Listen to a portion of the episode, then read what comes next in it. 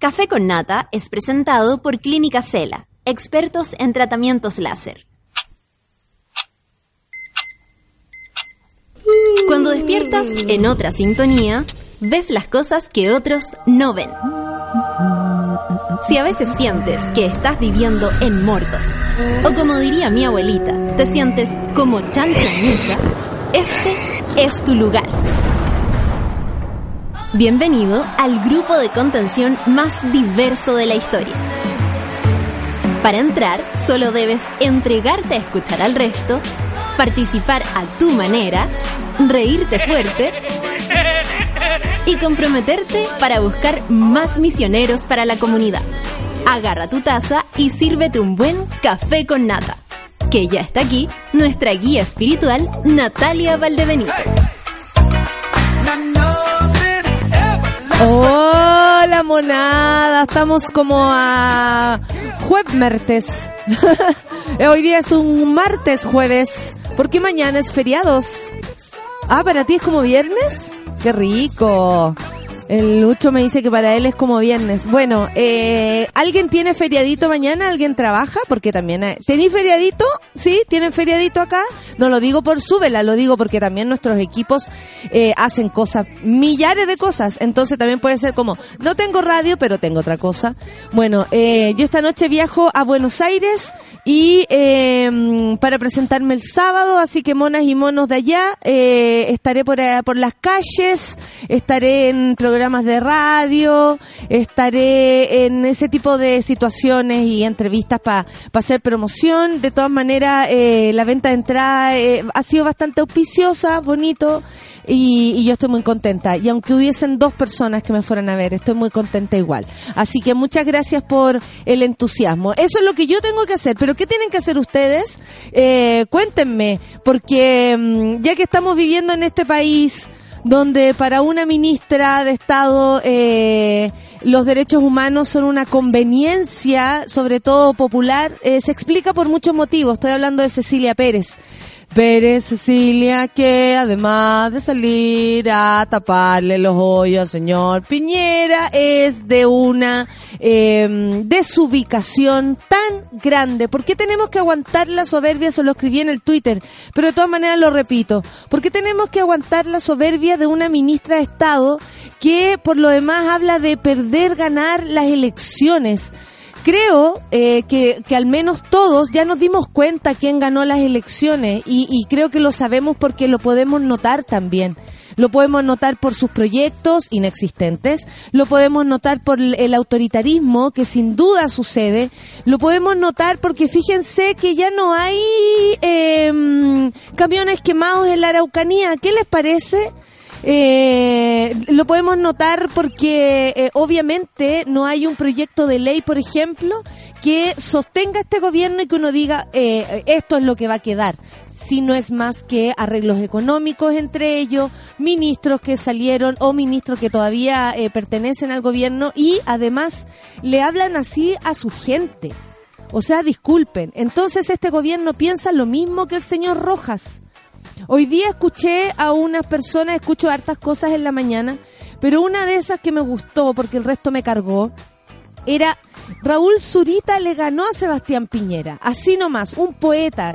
Ayer decía el señor de Liguria, eh, un poeta puede más que un tanque. Y me encantó esa frase porque tiene que ver con lo que era también nuestro país antiguamente, donde los intelectuales de ese tipo, ¿no? No una, no una que habla aquí en la radio y no sirve para nada. Estoy hablando de los intelectuales de, del, del arte como en su máxima expresión artística, pero así ya desde la seriedad, desde lo docto, desde la lectura, la literatura, de esa parte bonita, ¿no? Eh, yo, lo, yo lo veo así al menos. Y, eh, y claro, fue un movimiento de artistas. Eh, el que partió con esto fue Raúl Zurita, pero también tiene que ver con eh, artistas que a lo mejor a veces ni siquiera dan la cara y ahora era bueno verlos ahí. O sea, yo agradezco, por ejemplo, un Amparo Noguera dando la cara. ¿Por qué? Porque la hemos visto tanto en televisión. Ella perteneció a un canal público muchos años y, por lo mismo hay una hay un hay un, una tarea pública también que cumplir. Yo la siento como actriz, pero hay otros que al menos por el lugar que trabajan deberían sentirlo. Y yo agradezco que muchos den la cara. Agradezco que en esa misma reunión, no sé si ustedes vieron ayer el video donde mm, le piden la renuncia o piden que también el presidente se haga parte de esto, que por lo demás no se ha hecho parte. Eh, las explicaciones que dan al momento de la salida de Rojas, porque renunció o lo echaron, da igual, el gallo no está, duró 90 horas y si le quitamos la hora que nos quitaron, duró 89 nada más por el cambio de hora. Entonces, em, eh, estamos frente a un fracaso. Estamos frente a algo malo que está sucediendo. No, le, no, no maquillemos esto. Esto fue una cagada. Una cagada que se mandó el gobierno de Chile, que nos sigue haciendo perder el tiempo con educación, con cultura, porque la ex ministra tampoco era un aporte, sino tampoco, sino también estaría adentro, ¿no? Ya sabemos cómo, cómo, cómo llegó eh, su arremetida al ministerio y lo hizo con un desconocimiento de la causa, pero total.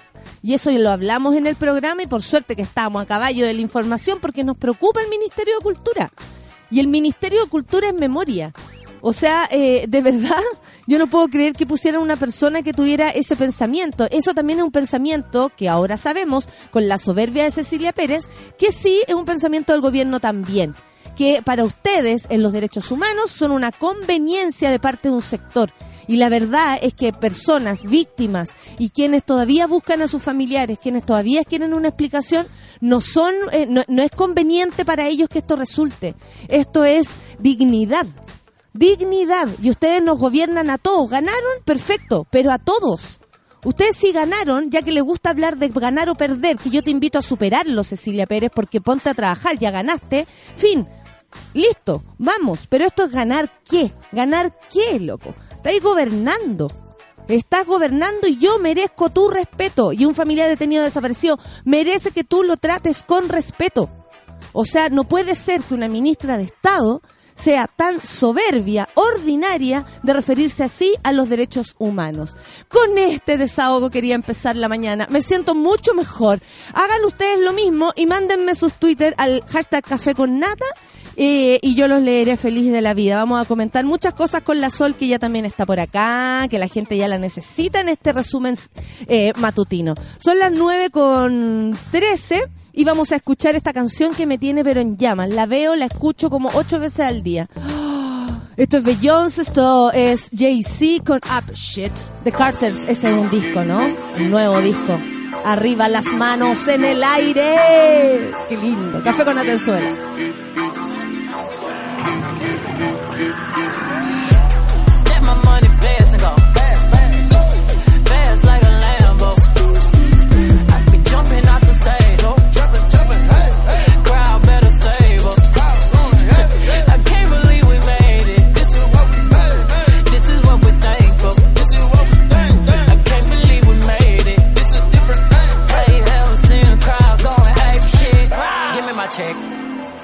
Respect on my check. Or pay me in equity. Pay me in equity. Watch me reverse out of dicks. He got a bad bitch, bad bitch. We live in lavish, lavish. I get expensive fabrics. I got expensive habits. He wanna go with me. He like to roll away. He wanna be with me. He wanna give me that vitamin D.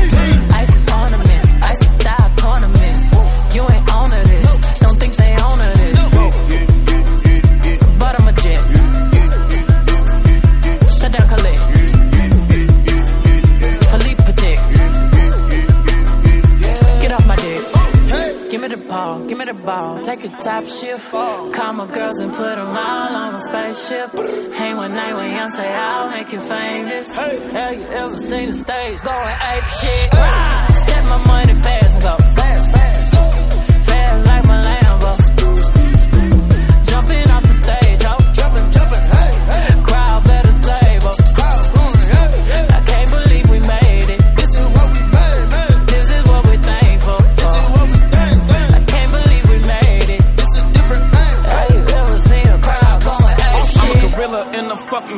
finna pull up in the zoo. I'm like Chief Keep Meet Rafiki, who been lying king to you.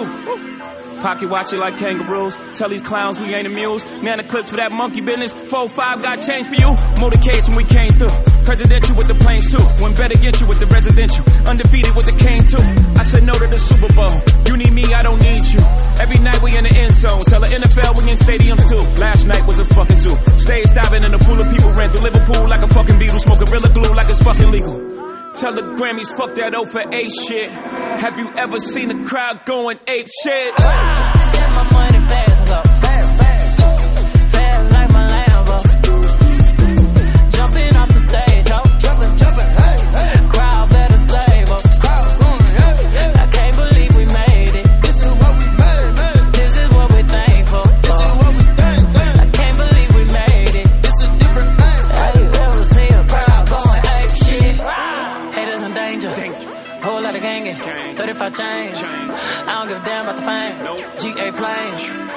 Alexander Wayne. She a thought that you claim.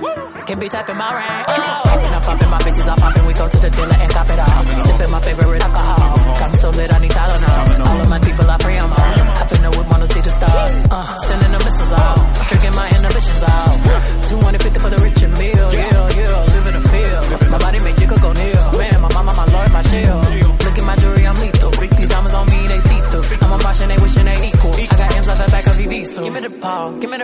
Take a top shift. Call my girls and put them all on a spaceship. Hang one night with young, say I'll make you famous. Have you ever seen a crowd going ape shit? Step my money fast and go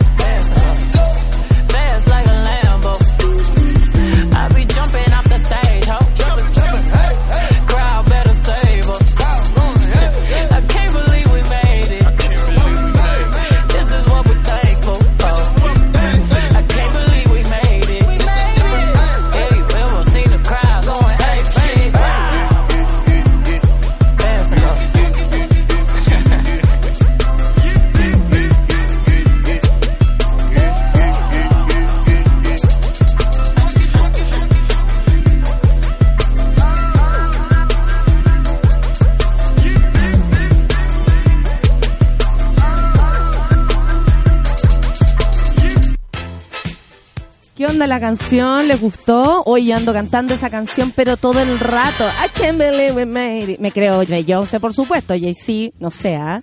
Me voy a vestir con chaqueta... No, le voy a pedir a mi pareja que se vista con chaqueta, tetillas y, y collar. Ay, monos, ¿cómo les va? Mira, el Radolefo, buena. Eh, Cecilia Pérez se caracteriza por ser impulsiva, sin capacidad de análisis. Ese es el análisis que hace nuestro amigo aquí, ah, interesante. Recordar que gracias a su pataleta al querer cerrar Canal 13, Oh, verdad, no voy a repetir lo que seguís diciendo porque tiene que ver con lo físico y ustedes saben que yo ahí no juego. Pero tenéis razón, Rado, que por lo que pasó con el esto desafortunado que ocurrió con el, el Daniel Alcaíno, de hecho nosotros tuvimos a Daniel en el mismo programa y yo le pregunté así como, oye, ¿qué onda? ¿Por qué andáis tratando de, de, de cosas físicas a la gente? Ah, con adjetivos físicos. Bueno, la cuestión es que ella quería cerrar Canal 13, ¿verdad? Que pidió suspensión de la de las de, de las transmisiones. I can't believe it, man. no lo puedo creer. bueno, eh, a mí me enoja, a mí me enoja lo que está pasando, sobre todo por esta soberbia. Considero que la soberbia no la merecemos. Y no la merecemos porque ellos, como dice, como bien le gusta decir a, a, a Pérez Cecilia, tienen el poder. Entonces, desde ese lugar no es justo que nos pisoteen. No justo que llegue, aparezca ella y diga, bueno, nosotros ganamos, acuérdense que ustedes perdieron y esto es por conveniencia. Conveniencia me estáis. Jorge dice, nada de lo que hago diga la derecha y su gobierno nefasto me sorprende. ¿Será que quedé curtido con 17 años de dictadura? Dice el Jorge. Buen día, monada, el café con nata y mierda. Mira, muchas gracias. Eh, tremenda intro, dice el Miguel, como presidente de la agrupación de detenidos ejecutados desaparecidos de la escolta del presidente Allende. Esto es verdad, amigo. Se agradecen tus palabras. Los derechos humanos no son una cruzada por conveniencia, todo lo contrario es dignidad y memoria. Me escribe Miguel Yáñez. Eh, hoy estoy impresionada, claro que sí, él es abogado, defensor de los derechos humanos y presidente de este grupo, como bien me cuenta, agrupación de detenidos ejecutados desaparecidos de la escolta del presidente Allende, los GAP. Muchas gracias, Miguel. Me sorprende que nos estés escuchando, por supuesto, y sobre todo me sorprenden tus palabras. Eh, espero estar a la altura, pero sin duda ustedes saben demasiado más cómo referirse a estos temas. Yo lo digo como ciudadana, lo digo como, como la suerte de tener un micrófono y poder gritar por muchas personas. Pero esto es lo que a mí por lo menos me pasó en la piel y considero que es de una injusticia enorme. No corresponde. Cecilia Pérez dice el Poche cree que ganar más elecciones le da el derecho de pasarnos por encima. No, Cecilia, tú trabajas para todos los chilenos, incluso los que perdimos. Toda la razón, pues, amigo. Eso es lo que yo siento, esa distancia, ¿no? Porque a quién le habla cuando dice ustedes perdieron. ¿A qué se refiere con eso? Honestamente, me quedo paté porque digo, a ver, como ganar, perder ¿Qué es esa pendejada, Cecilia Pérez? No le han ganado nada eh, a nadie todavía, dice la orfelina. No veo cambios positivos. Eso es ganar. Eso es hacer la diferencia. Ellos hacen la, diferencia en ineptitudes. En eso sí han ganado. Desahóguense nomás, ¿ah? Desahóguense nomás. El Álvaro Lolein dice, cayó tan bajo con el argumento, perdieron las elecciones. Fue como un argumento de niña chica que se queda sin palabras para defenderse. Ah, pero, pero tú perdiste, pero tú perdiste el cachipún. Aquí una mona pasiva, dice la Carla Andrea. ¡Ay, qué bonito! Saludos a Tricia, una nueva mona para el café con nata. Pero mira, dice que nos quiere la Carla y además la Tricia aparece por acá. Qué suerte tenemos, Tricia, de tenerte entre nosotros. Eh, a ver, ¿a quién más tengo? La Florencia dice, Heavy, recuerda que en una oportunidad en Estado Nacional indicó que nosotras solo teníamos derecho a escoger el color de las uñas con el que nos podíamos pintar. Me acuerdo. A propósito, la ley de aborto también y dijo, oye, las mujeres tienen derecho solo a elegir el, esmalte. Violenta desde su mediocre trinchera, dice Florencia. Muchas gracias por tu eh, opinión. Desahóguense, monos. Esta es la oportunidad, monas. Desahóguense. Tenemos que decir cosas. Escriban, peleen, háblenle a, su, a sus ministros. Háblenle. Son nuestros ministros, nos guste o no nos guste. Háblenle a sus diputados, sus senadores. Es la única forma que tenemos de intervenir que es decir, hey loco, ¿qué te pasa? Si me estás gobernando a mí porque ganaste, tenme un mínimo de respeto. Valentina dice, escuchando el café con nata, pucha, que hablan. Muchas gracias. No puedo expresar mejor el desahogo mucho. Muchas gracias. Em, le, agradezco sus palabras también. Dorian Franco dice, no nos olvidemos de la Maldonado, que se juntaron más de 100.000 firmas para sacarla por defender y justificar lo sucedido durante la dictadura. Sí, pero ahí como que estamos peleando con la empresa privada. El gobierno nos pertenece a todos, o sea, el Estado nos pertenece a todos y por lo mismo quienes lo integran tienen que respondernos. En un canal de televisión, que es una empresa privada, pueden hacer lo que quieran. Imagínense que en Canal 13 está Raquel Algandoña, en el otro lado está la, la Patricia Maldonado, después en la noche ponen la doctora Cordero, en algún canal estuvo eh, Villegas, o sea, estamos rodeados.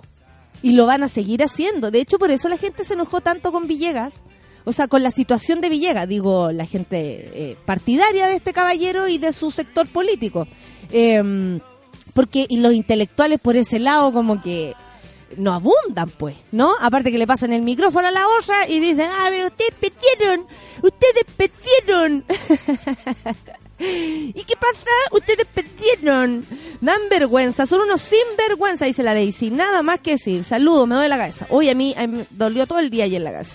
La María Virginia dice, hola, me tiene mal este chile por la cresta madre. Hace tanto que no escuchaba en vivo mi café con nata. Está alegando por todo la María. Un abrazo. Mira, mi María, la, María Virginia. Muy bien, un abrazo con un poco de sueño, pero con cariño para todos los monos. Igual para ti, pues María Virginia. ¿Cómo olvidarte? La Catrala dice, lo de Rojas demuestra si efectivamente hacemos valer nuestra voz ciudadana, puede sacar más, puede sacar un ministro. Eso estuvo, eh, yo creo que es el vaso medio lleno, ¿no? Que si nos organizamos, y por otro lado a mí me sorprende que la comunidad artística de este país movilice, movilice mucho más de a veces de lo que pensamos. No se olviden mañana el, el evento, acto conmemorativo, memorial, allá en el mismo memorial, en el Museo de la Memoria. Si ustedes no han ido, aprovechen. Ahora es la, ahora es la, ahora tenemos la oportunidad de decir, a ver, quiero enterarme, pues. A ver, ¿por qué me quieres cubrir esta realidad? A ver, yo necesito más matices. Por ejemplo, los que le explicaron la historia de otro modo. ¿Por qué no van al Museo de la Memoria? Aunque Bar dijo ayer que no había ido. A mí me parece Museo de Memoria lo único que hace es poner un sesgo sobre la realidad. ¿Usted fue ministra? ¿Qué opina? O sea, eh, perdón, de, es una hora, ¿qué opina de No, no he ido. Al museo histórico. I can't believe. Ah. Al museo histórico. Al museo el histórico. museo histórico con el museo de la memoria. Solcita, saluda a tu público. Hola, ¿cómo están? Oye, loca, loca, loca, ¿qué me decís de esta otra loca? Bueno, Jacqueline. tenemos Jacqueline que dice que no fue, pero que no pero, nunca. pero igual quiere dos lados de la, de la historia. o sea, no conoce Eso no es historia. Hay un fundamento. Los derechos humanos son fundamentales, son no son negociables. ¿Qué le pasa? Yo ayer estuve muy enojada, así como todos estuve en contra ¿Cierto? porque En la escuela militar hay una sala de exposición. Y listo, ahí lo tienen. ¿En serio? Bueno, obvio.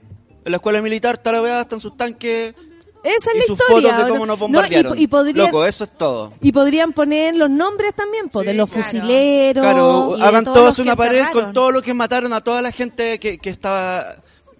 Es que es muy violento lo que ¿Y hace sabéis qué? ¿Y sabéis lo que pienso también? Es que eh, es heavy como tampoco se ha asumido algo que yo lo encuentro también súper grave. Hay muchas víctimas desde adentro de las Fuerzas Sí. Armadas. Mucha gente que entró y que no... Tenía no- idea lo que Y iba. que no tenía idea que esto también iba a pasar a pendejo. Mucho cabro chico que lo mandaban drogado a fusilar a gente eh, y o adultos que tenían que hacer esto con su corazón partido. Si para qué vamos a estar con cosas, no todo el mundo tiene, eh, no todo el mundo es Corbalán.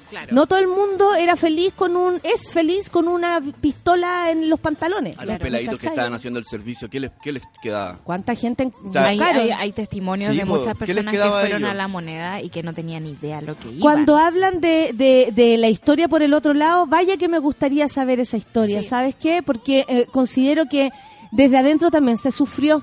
Y también arruinaron un patrimonio importante que tenía Chile, que tenía soldados que defendían el país de la gente externa, en la cuestión que queráis. Pero no teníamos un, un grupo de personas atacando a sus propios civiles, a, su- a sus propios Santa María ciudadanos. lo dudo. Bueno, es verdad. Desde ahí para adelante Sí. dudo que, que el país en algún momento haya pensado en las fuerzas para defender a su propio país. Por eso te digo, pues arruinaron ese patrimonio, el poco que teníamos. Sí, sí, y, y es súper triste porque las Fuerzas Armadas son una institución importante, pero una más también. Y en nuestro país es como, bueno, es tan importante que primero el secreto de las Fuerzas Armadas, si, si ellos dijeran realmente, se están muriendo y se están yendo con toda la información.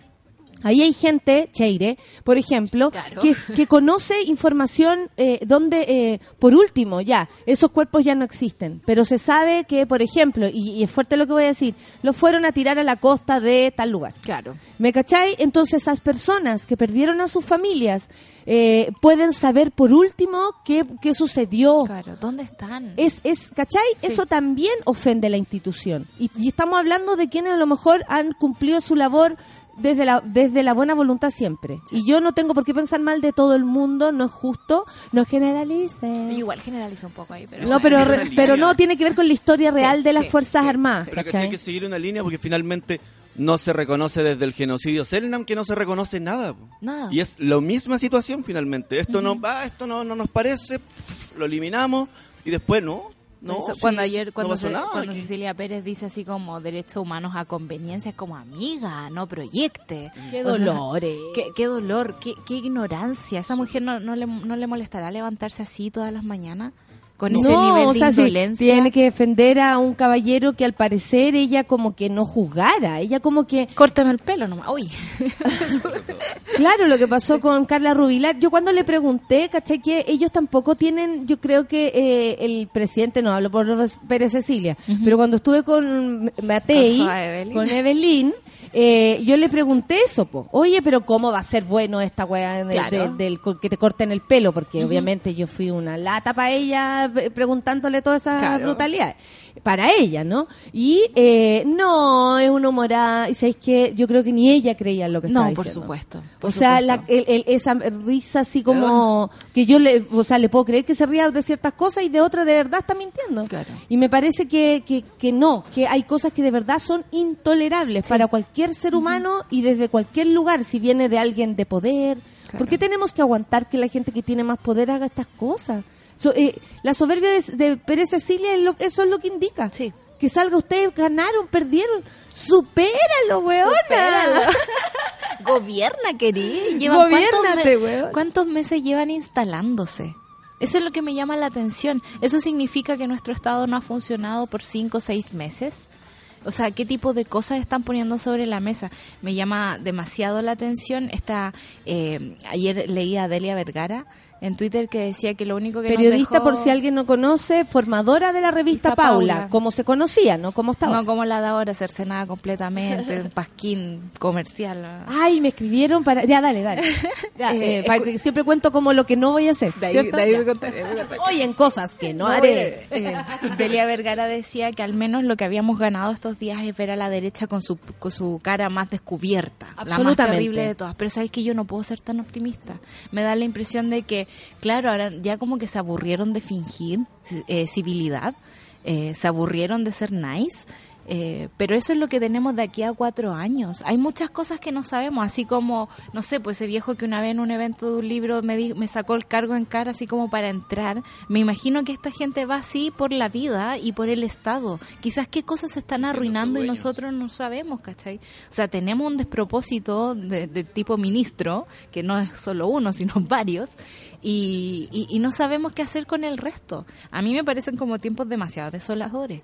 Creo que no nos podemos quedar como con la salida del ministro ahora. Tenemos que organizarnos como sociedad y con los temas que nos interesen. Si te interesa el medio ambiente, bueno, cuida el medio ambiente. Si te interesa las libertades civiles, trata de tú, no sé, pues como abogado o como ciudadano de a pie, hacer algo por eso, porque creo que no, no podemos contentarnos con haber sacado al ministro ahora. La señora que, que pusieron, la arqueóloga, eh, ayer leía a Toledo Eso, Campo, ¿tienes alguna información al respecto de No la señora más. Chadwick? Otra más. otra más, que por supuesto que no son primos ni nada, pero comparten tatarabuelo. Como- Comparten una herencia, comparten un, un... ¿Sabéis qué? No comparten tal vez la familia, no estuvieron un domingo en sus casas. Claro. Ponte tú, no toda la gente es tan, es tan apegada, no tenemos por qué- no sabemos, no sabemos, Claro, no nos no- consta. no nos Entonces consta. no, yo no me voy a imaginar, weas que a mí no me constan por foto, no me voy a imaginar. Pero ellos pertenecen a una a una elite chilena, Sí. a eso voy. Y eso, más allá de ser o no familia, ve, tienen los mismos beneficios, tienen la misma ceguera, vienen de los mismos lugares, sus ejemplos son sus hijos, sus nietos, no Claro, una sociedad, no no, una conocen sociedad. los problemas No. nuestros, no conocen lo que la gente tiene que ganar o perder por, por, por dar la cara, por ejemplo, Claro. en un trabajo, no saben lo que es a lo mejor esperar, eh, tener una lista de espera de una pega que te guste, Claro. en fin, ¿cachai O, o una no? lista de espera por una cama en un hospital. Exactamente. Ese tipo de cosas no lo manejan. Y todos tienen un pasado pinochetista. Lo que yo estuve ayer leyendo, poco que encontré de ella, es que ha pasado por el MIM, que, pa- que pasó por el Artequín, que ha trabajado en museos, sí, eh, pero también estuvo a cargo de la división de anterior de museos en los años, en los años 80 que en el fondo era una- un cargo asignado por Pinochet. Ojo, y son los años donde se eliminaron carreras como museografía y museología. Claro. ¿Cachai? Cuando Se empezaron. eliminó- se eliminó material empe- Claro, empezaron a matar el- el- la cultura, entonces es de esa época. Claro. O sea, matan todo. Yo recuerdo, hay una historia muy bonita del Museo de Arte, que es mi historia favorita del museo, que es eh, cuando lo dirigía Nemesio Antunes. y, y todos los vecinos de ahí conocían a don Nemesio, que llegaba caminando al museo, y eh, estaba Karen Müller, que es la hija de Oreste Plat, del, del tipo que ha recopilado como toda la, la cultura patrimonial chilena. Entonces, eh, Karen llama a don Nemesio y le dice, don Nemesio, don Nemesio, hay un tanque afuera del, del museo, lo están bombardeando, ¿qué está pasando? Y Nemesio llega corriendo eh, y se da cuenta que está este tanque porque en esa época el museo también era la escuela de bellas artes y por lo tanto alguien había pasado el dato de que escondían a miristas. Y como esta gente no tiene ningún miramiento por la realidad, ¿no? Sino que va enajenada con el, con el dato Ni que le siquiera son estratégicos como de por Nada. último mandar un rati, po. Nada, partieron con el tanque. Manden a un rati, a ¿te mirar acuerdas si están los Claro, si no cuesta nada preguntar, meterse. Claro, imagínate, llegaron con un tanque al museo y lo bombardearon. Con todo el poder además que tenían. Podían Claro. meterse donde fuera con o sin tanque. Con o sin tanque. Tú pasas por el museo afuera y uno todavía ve las balas y una de esas balas eh, entra al museo mismo y llega a un cuadro, al cuadro de la hermana de Mandiola, creo que el, el, el- el pintor. Y e- esa bala le llega al corazón.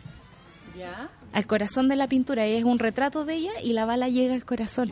Y durante la dictadura lo que se hizo es tapar la bala. No se restauró de forma correcta el cuadro, la taparon. Porque también se puede restaurar de forma correcta, Claro. no costa nada. Ya, ¿dónde hay dos curadores fachos? Claro, No en ese bien. caso, eso parta- pasa a ser parte de la historia de la obra. Por su- como que. Perfecto. como que yo no restauraría eso porque eso es mucho más importante como, como evento. No, pero qué increíble que ellos no lo restauren, Nada. pudiendo tapar una weá que hicieron ellos mismos. Ya, y cayó, al Cayó en medio. el Está bueno eso que explicas. Cayó en el corazón. Buena tener al Lucho acá. Me encanta, me encanta. Y hace, hace poco, hace un- como unos 5 o 10 años, no estoy muy segura, se hace un ejercicio de, de cachar así como sacarle radiografía al cuadro, saber cómo fue. Ahí descubrieron que la bala había llegado efectivamente al corazón. Eh, descubrieron unas fotos porque Nemesio fue muy bacán y llamó a como a- al fotógrafo y dijo, oye, necesitamos sacar a un registro de lo que está pasando porque esto no, no, no es posible, no es posible. Por supuesto que después echaron a Nemesio del museo. Y ahí entraron todas estas señoras como la nueva ministra de Cultura, digamos, a dirigir un lugar y a como a pintarlo, pintarlo encima. Es como, aquí no ha pasado nada, esto, la cultura oficial va a ser de esta forma. eh, y así. Y hace poco se hizo una exposición que se llama La pieza pendiente, la pieza que no, no recuerdo el nombre, y ahí muestran la historia de este, de cómo digamos eh, los militares atraviesan básicamente el corazón de la cultura de Chile. Es muy bonito. Vayan a darse la vuelta al museo y miren las paredes y van a encontrarse con un par de hoyos que no son de clavos, son de eh, el tanque que estuvo afuera. Qué interesante lo que nos contáis, Sol, y además tantas historias como, Micro. claro, micro historias. Eh, Nemesio Antunes, me acordé de él. Es muy lindo. Yo amo a Nemesio y esta historia está en el libro de conversaciones que tiene Nemesio Antunes, que sacó un, un librito con Patricia Politzer, creo que ella. Y ahí está la historia del, del bombardeo. Que es- hay muy poco material sobre eso. Si no Qué fuera porque. Nemesio sacó fotos, no nos enteramos de esto. O sea, él, él fue el, el que pro- proporcionó las imágenes Sí. y esta historia. Sí. ¿Cómo te enteraste tú de esta historia?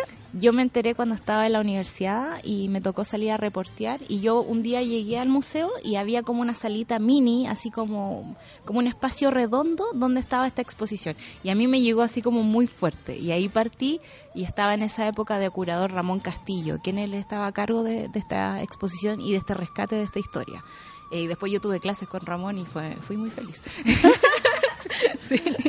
Oye, la Erika Paola, yo no sé por qué me dice, siga hablando como tú quieras, me dice. Eres la única que conozco en los medios que habla tal como piensa y no está pretendiendo eh, por estar en televisión. No, amiga, para nada. Es que aparte, ¿sabéis qué? La tele, eh, yo tampoco quiero hablar mal de la televisión porque también es un buen trabajo eh, y conozco tanta gente valiosa ahí adentro que me da mucho pudor de pronto decir tantas cosas negativas. Porque los equipos no lo componen quienes ustedes ven solamente, lo compone mucha gente atrás. Entonces, yo quiero mucho a la gente de vestuario, quiero mucho a la gente de maquillaje, quiero mucho a mis amigas de, de pelo, quiero y conozco a muchas personas, por ejemplo, en este canal donde estoy participando los días martes.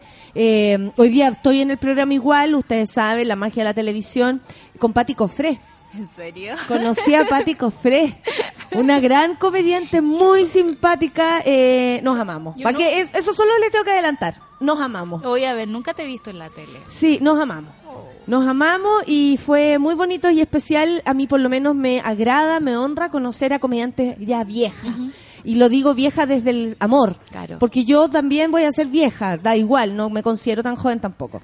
Y eh, no sé, yo disfruto, es como que me emociono, me emociono, así como que le hablaba yo y, y ella, y nos hablábamos y como que nos miramos así. y nos amamos. De hecho, yo dije una, una brutalidad en un momento y ella me agarra la mano y dice, Pati, Pati, así como que me pasó la posta, ¿cachai? Muy bien, qué hermoso. Y la historia es bonita y hay que valorar a las mujeres que han, han construido espacios para nos para las que seguimos. Sí. ¿Cachai? Sin ella no, no, no existen otros lugares para comediantes.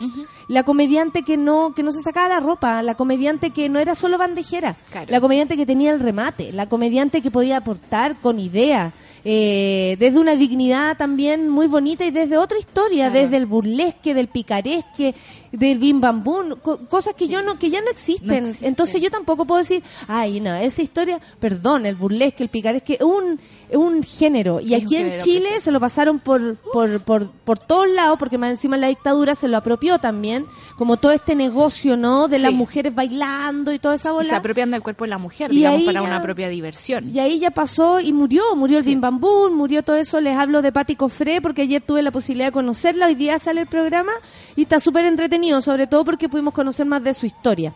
Eso sí, se pega un homenaje al Quique Morandé, yo callá nomás ahí. Yo callá nomás, que le voy a decir? Si ella sabrá lo que lo que siente, pues. claro. ¿No? Mira la cuncuna amarilla, grande Nemesio Antunes, cómo no acordarse de ojo con, Con el, el con el arte. arte. Aprendí mucho en ese espacio, yo también.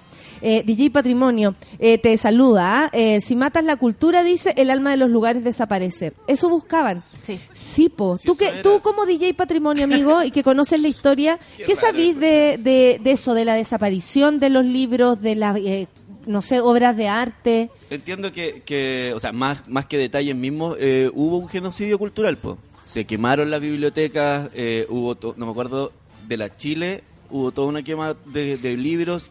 Hubo un allanamiento también. sí, eh, una piscina, me acuerdo. eh, No tengo los detalles concretos, pero se quemó, se quemaron obras de, de todo este museo de la, de la solidaridad de Salvador Salvador, Allende. Allende. Era una colección gigante que lograron rescatar. Eh, escondieron cosas en iglesias, ¿cachai? Eh, para, para, para que no fueran destruidas y en la actualidad es lo que queda, es lo que está en el museo, pero era una colección mucho mayor. Imagínate que también teníamos la editorial Quimantú, Claro. que era una editorial popular y que tenía libros con precios populares. O la gente también, no sé, a mí me contaban eh, que mis tíos, eh, mis tíos viejos, iban a arrendar libros al kiosco. ¿Cachai? Como que iban, arrendaban un libro, pasaban, no sé, 200 pesos, eh, le pasaban el libro, luego lo devolvían. Todo ese espíritu se mató en la dictadura. Y Yo recuerdo que carreras, o- yo tuve una tía La formación, Cerrar carreras cerrar también. carrera, pues, los periodistas, uff, pero bueno, eso está bien que se de periodismo. Yo tuve una tía que era Ahora eh, podrían cerrar una. claro, Ingeniería comercial. Ingeniería comercial.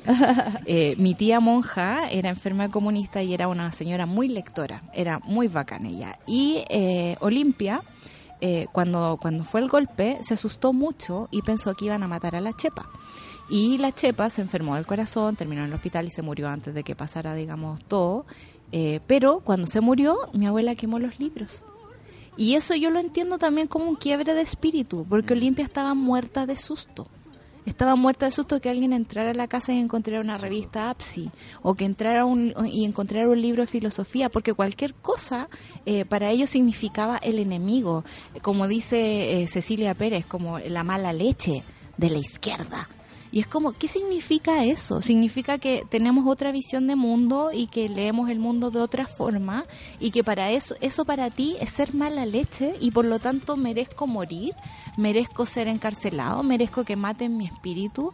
Entonces creo que el, el tanque que pasó por encima de la cultura de este país fue tremendo, fue tremendo. O sea, en, en la UDP también hicieron un rescate de, de toda esta historia de cómo quemaron los libros, hicieron una exposición y mostraban las fotos de los pacos en las Torres San Borja quemando y quemando torres de libros. Entonces uno no... no De hecho, de esa es la así se formó San Diego, po. la calle San Diego como venta de libros, porque en, cuando empezaron como a llevar carretillas y carretillas para la quemazón, hay, hubo gente que recogió y empezó a vender ahí en la calle San Diego libros así en la calle, pues, ¿cachai? Claro.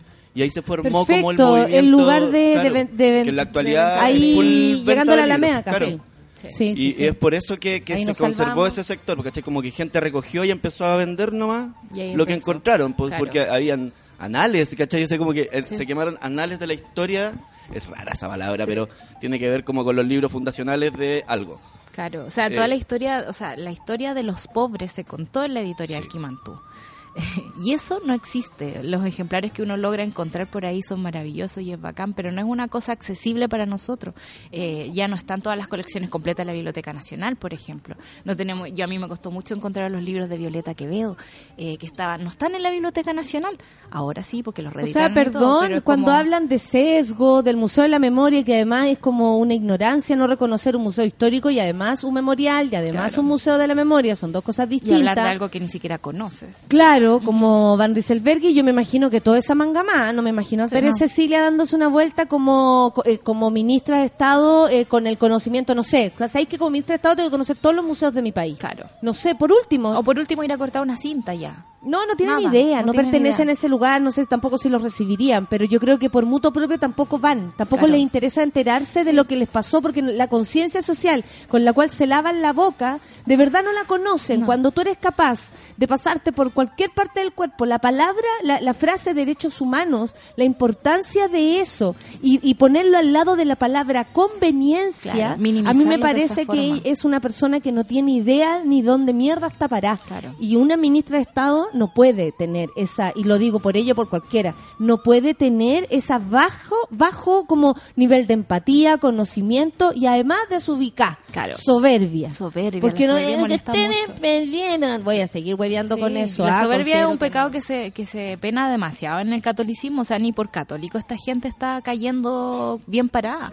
O sea, existe como eh, esta frase de Jesús que dice lo que le hace a mi hermano me lo haces a mí. Yo no puedo entender cómo no se pueden poner en el lugar del prójimo. Estoy hablando en sus términos. No somos si su prójimo. Claro, No claro. somos su prójimo. no son su prójimo, ¿cachai? Entonces, ahí eh, dejen que los niños vengan a mí. ¿Cómo diablo estamos cuidando a los niños en este país? Entonces, a mí me parece que hay como una cultura de la, de la negación o del, eh, del cercenamiento que es muy distinta a la cultura de la adición. A mí me encantaría tener intelectuales de derecha con los que se fuera entretenido pelear, pero a esta gente le parece, desde los tiempos de Savonarola, cuando quemaba los cuadros de Miguel Ángel, porque se iba a ir al infierno por las cosas que está, desde esa época que seguimos quemándonos seguimos como diciendo el ser humano no tiene potencial, nos basta con eh, dos o cuatro actas que vamos a leer en el día y no nos vamos a enterar de lo que está pasando en el mundo.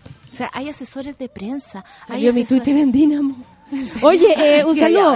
Está muy cerca. Eh, ¿Sabéis qué? Tengo algo que decir a propósito de, de tanto que se lava la boca la gente con la conciencia social Sí. o de reconocer nuestro país o de esta gente, este mismo gobierno que dijo los niños primero.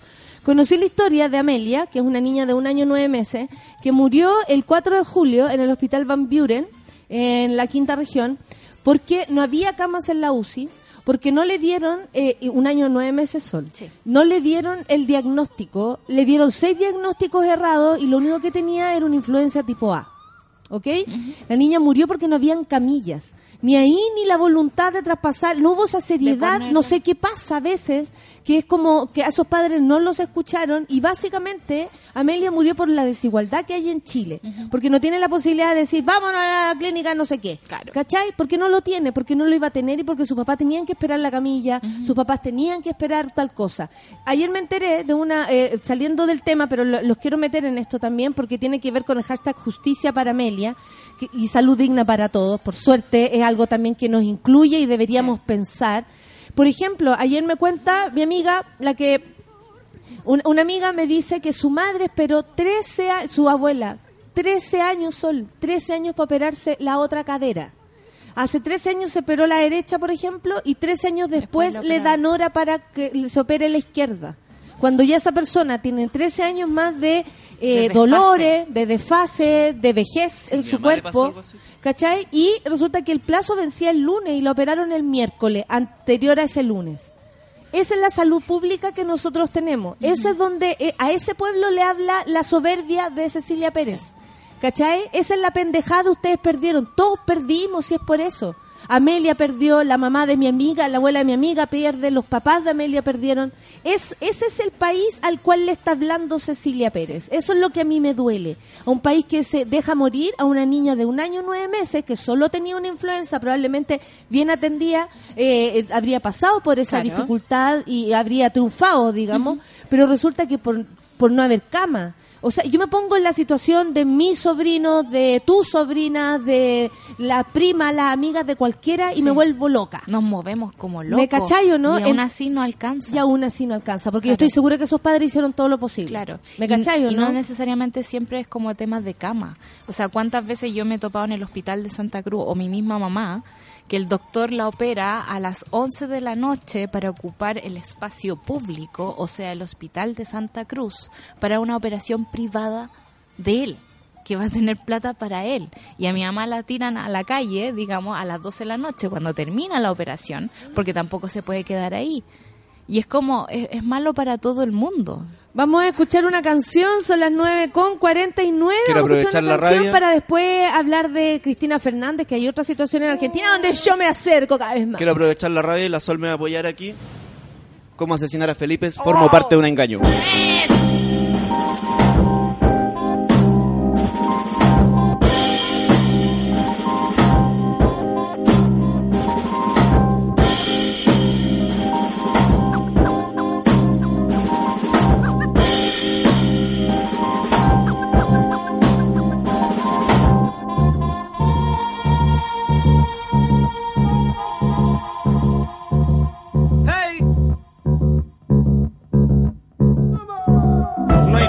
Sin victimario en mi calendario. Los números perdieron su validez. Es la calidez del sol en mi cara. Una mañana, una palabra poco clara, vaga a mi alrededor. Murmullos quieren convencerme de un paisaje desolador. No tengo fecha clara de cuándo el ser humano se convierte en depredador. Algunos con el progreso se convierten en domador ganador, perdedor, el drama de la competencia, la cuna de la traición, advertencia, puede quieras, a la contreras, la fantasía de una mente perdida, dormida en un sueño para todos. No conoces nuestro nombre y nuestra operación, operación como asesinar a Felipe. Soy Simón, te mato, formo parte de un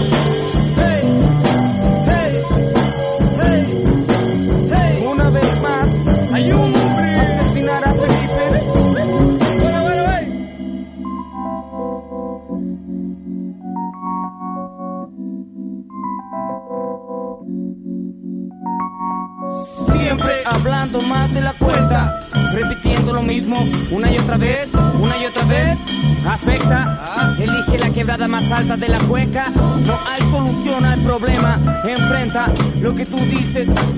La mentira más grande, tienes razón, todo lo imaginaste. Pareces tú el anormal, te quisiste reír en un funeral. Por más que miraba, no pude encontrar a ningún difunto, salvo el ataúd con la foto del mundo. En el trono está el signo peso, el peso que te llevó hasta el fondo. Estuviste a un paso de caer al pozo, no eres de aquí, pero estás aquí.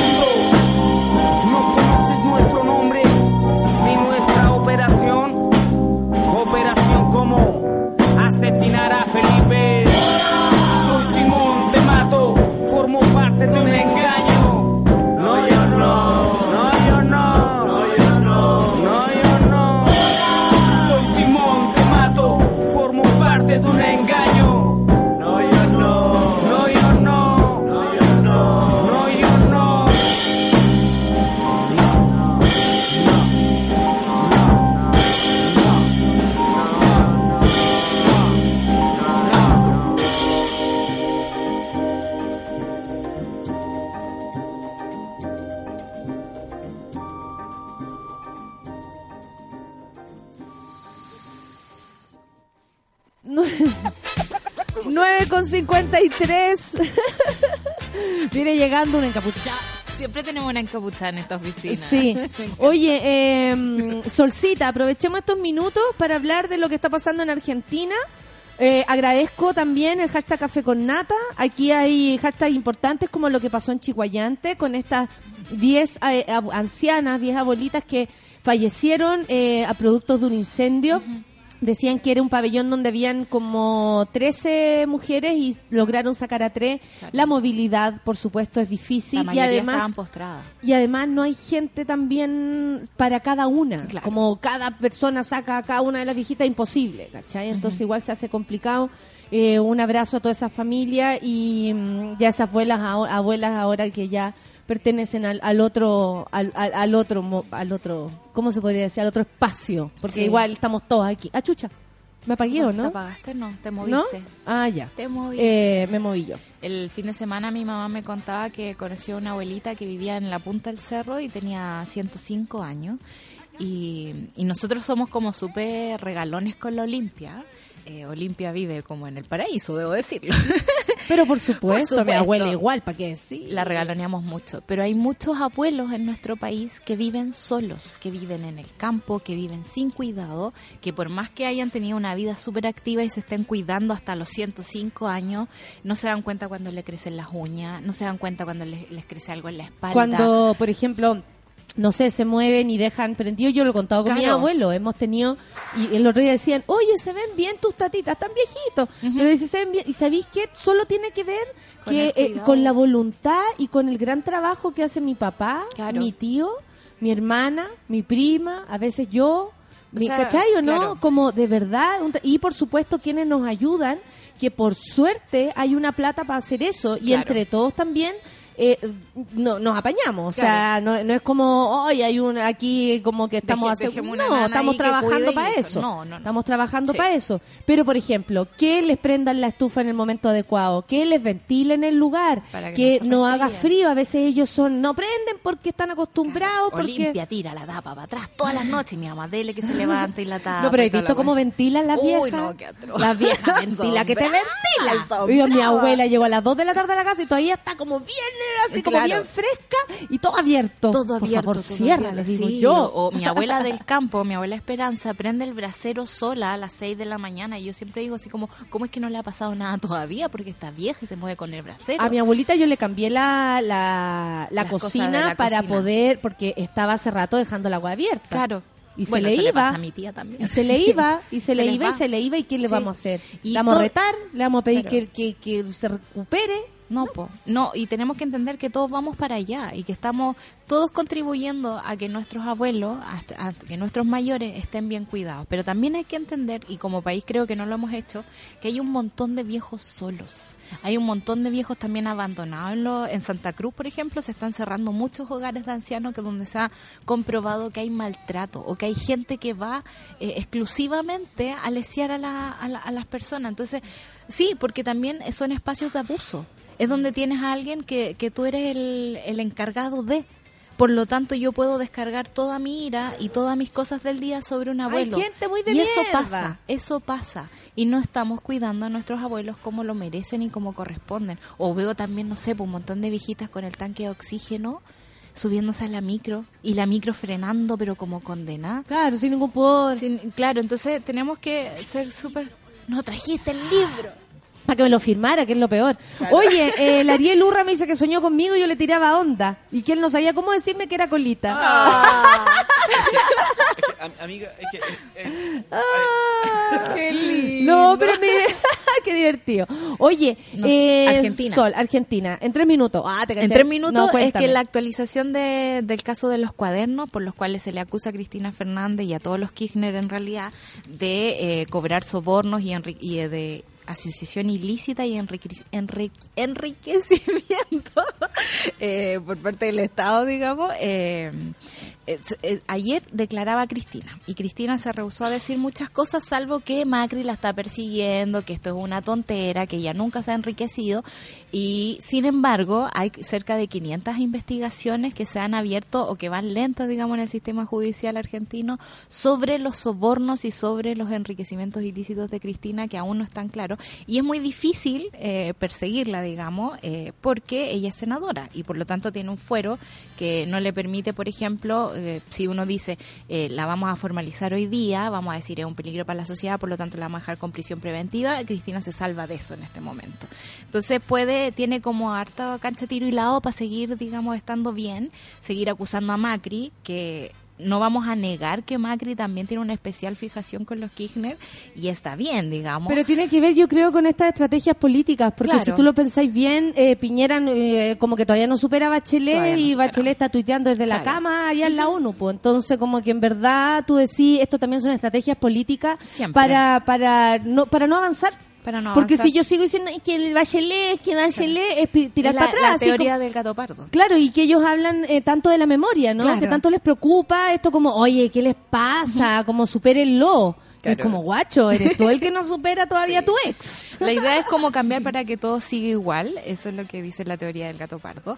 Y lo que se viene es que las próximas elecciones de Argentina estaban súper peleadísimas porque se suponía que Cristina iba de candidata, se suponía que Macri iba a la reelección y eh, que estaba como el ambiente dividido en 50-50 y los que iban a hacer la diferencia son los indecisos. Y la teoría que dice ahora es que en el fondo este salió para convencer a los indecisos de que no votaran por Cristina. Perfecto. Oye, eh, bueno, aquí me está llegando la Lora Cofré, me manda información sobre lo que pasó con Amelia y lo que tiene que ver con lo que les contaba, ¿no? Con justicia para Amelia, este hashtag.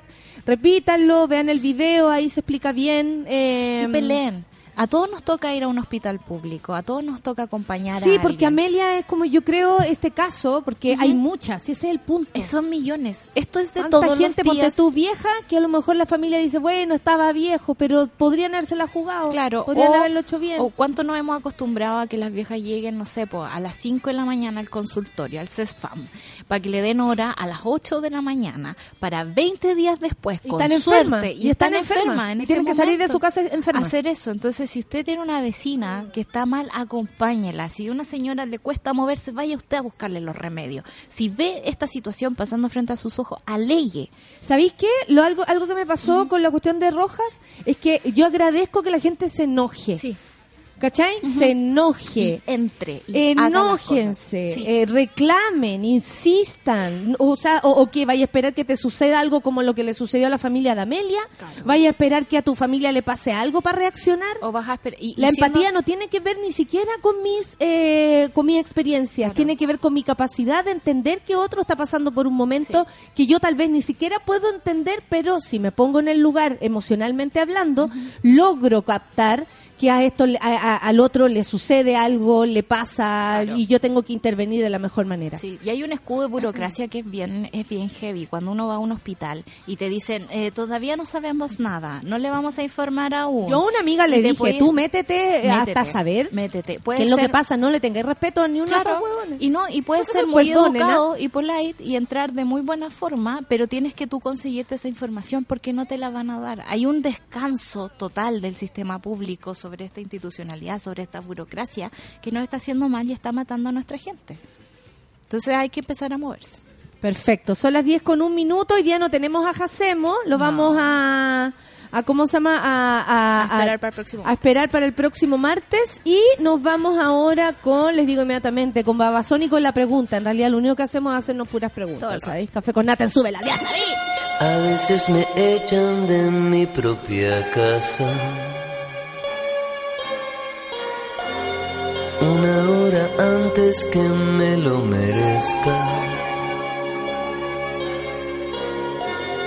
El tiempo es curioso como aquel jurado de sello de baile que todos pretenden ganar o participar donde se muestra gente al borde. La pregunta es: La vida es un vaso de gaseosa aguada.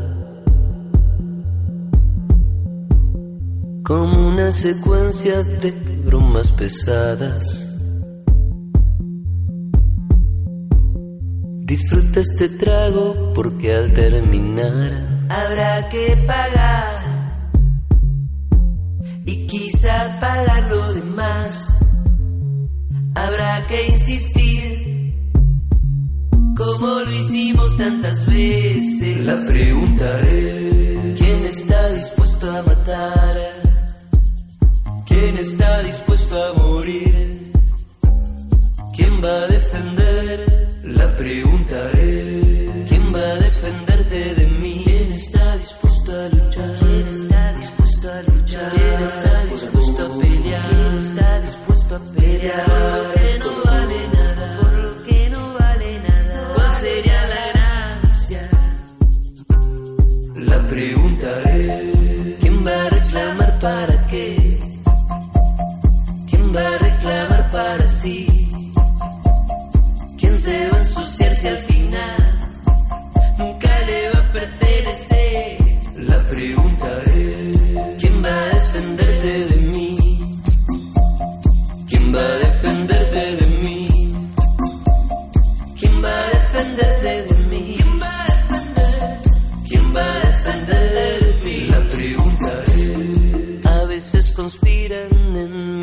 mi propia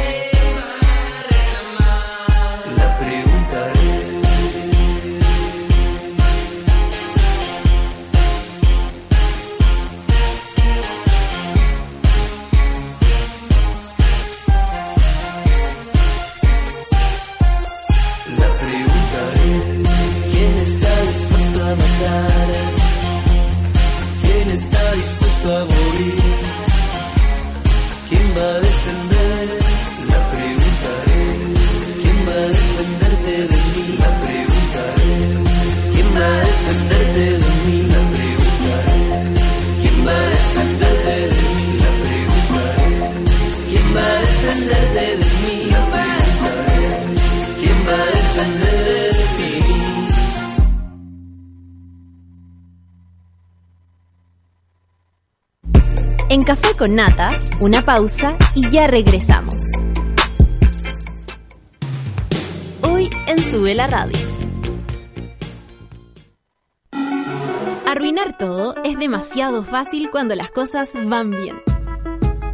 Camila Gutiérrez sabe apreciar el desamor.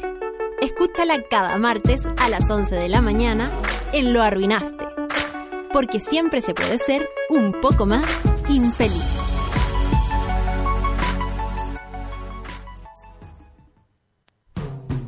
Hoy, a las 3 de la tarde, súbete a la micro más chora de todas, la 210, conducida por Nicolás Pereira y Abel Sicabo.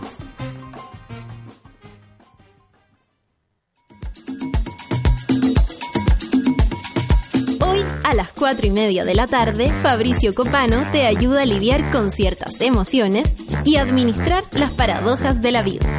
Escucha FOMO, Fear of Missing Out, solo por Sube la Radio.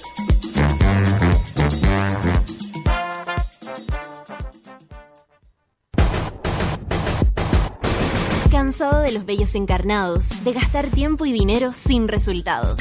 Ven por tu evaluación gratuita a Clínica Cela y evoluciona tu piel con láser alexandrita. Entra a www.cela.cl. Clínica Cela, 12 años de experiencia en tratamientos láser.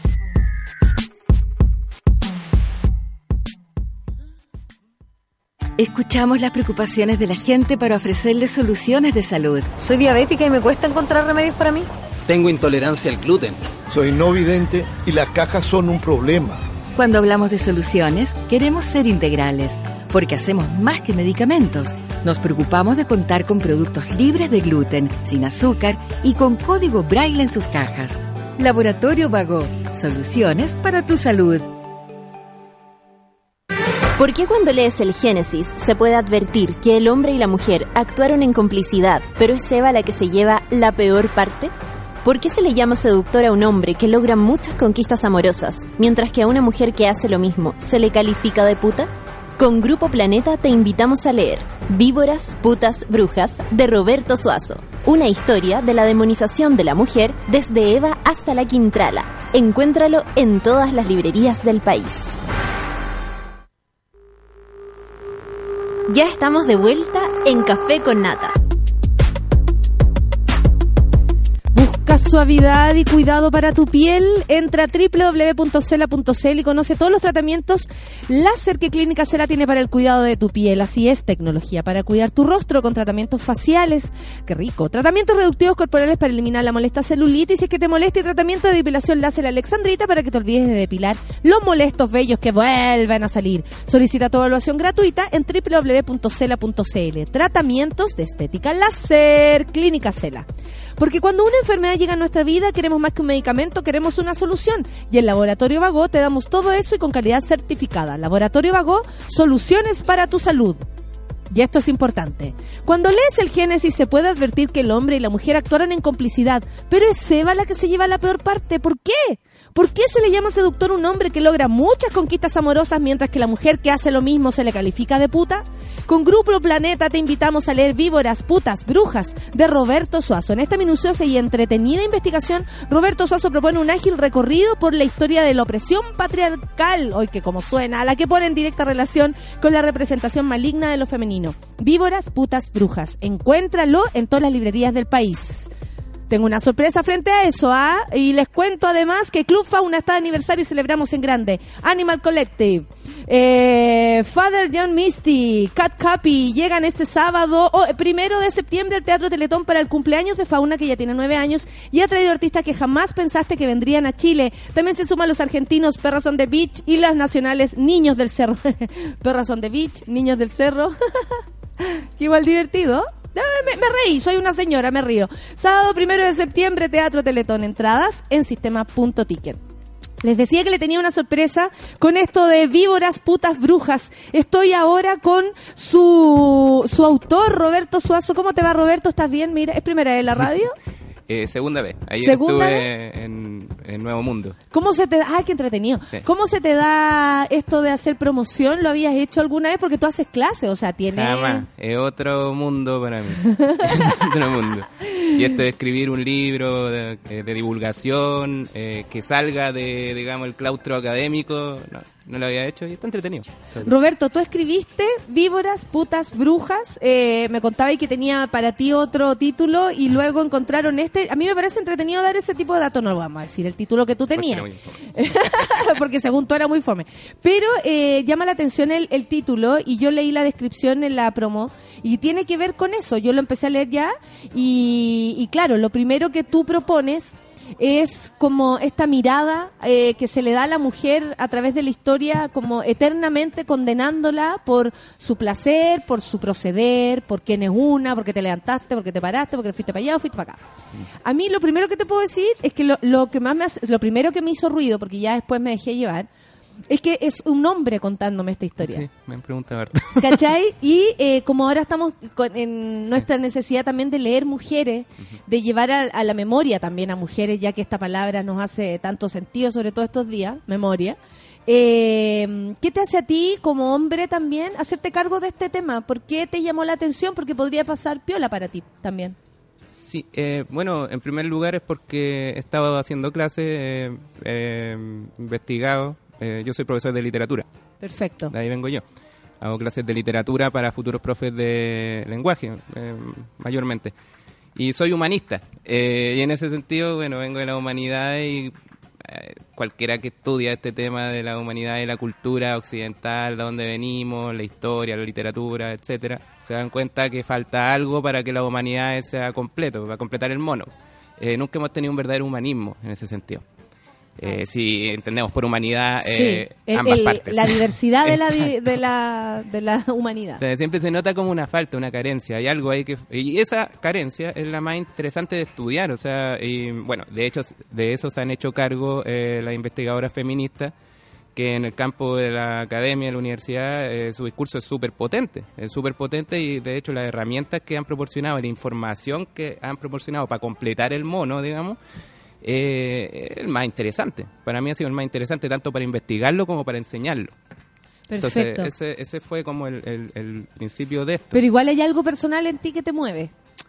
Porque yo, Claro. o sea, si tú sabes, si tú me dices de, con mucha esperanza, oye, hay mucha gente que sabe de esto, eh, a todo el mundo le podría faltar esa otra parte de la historia.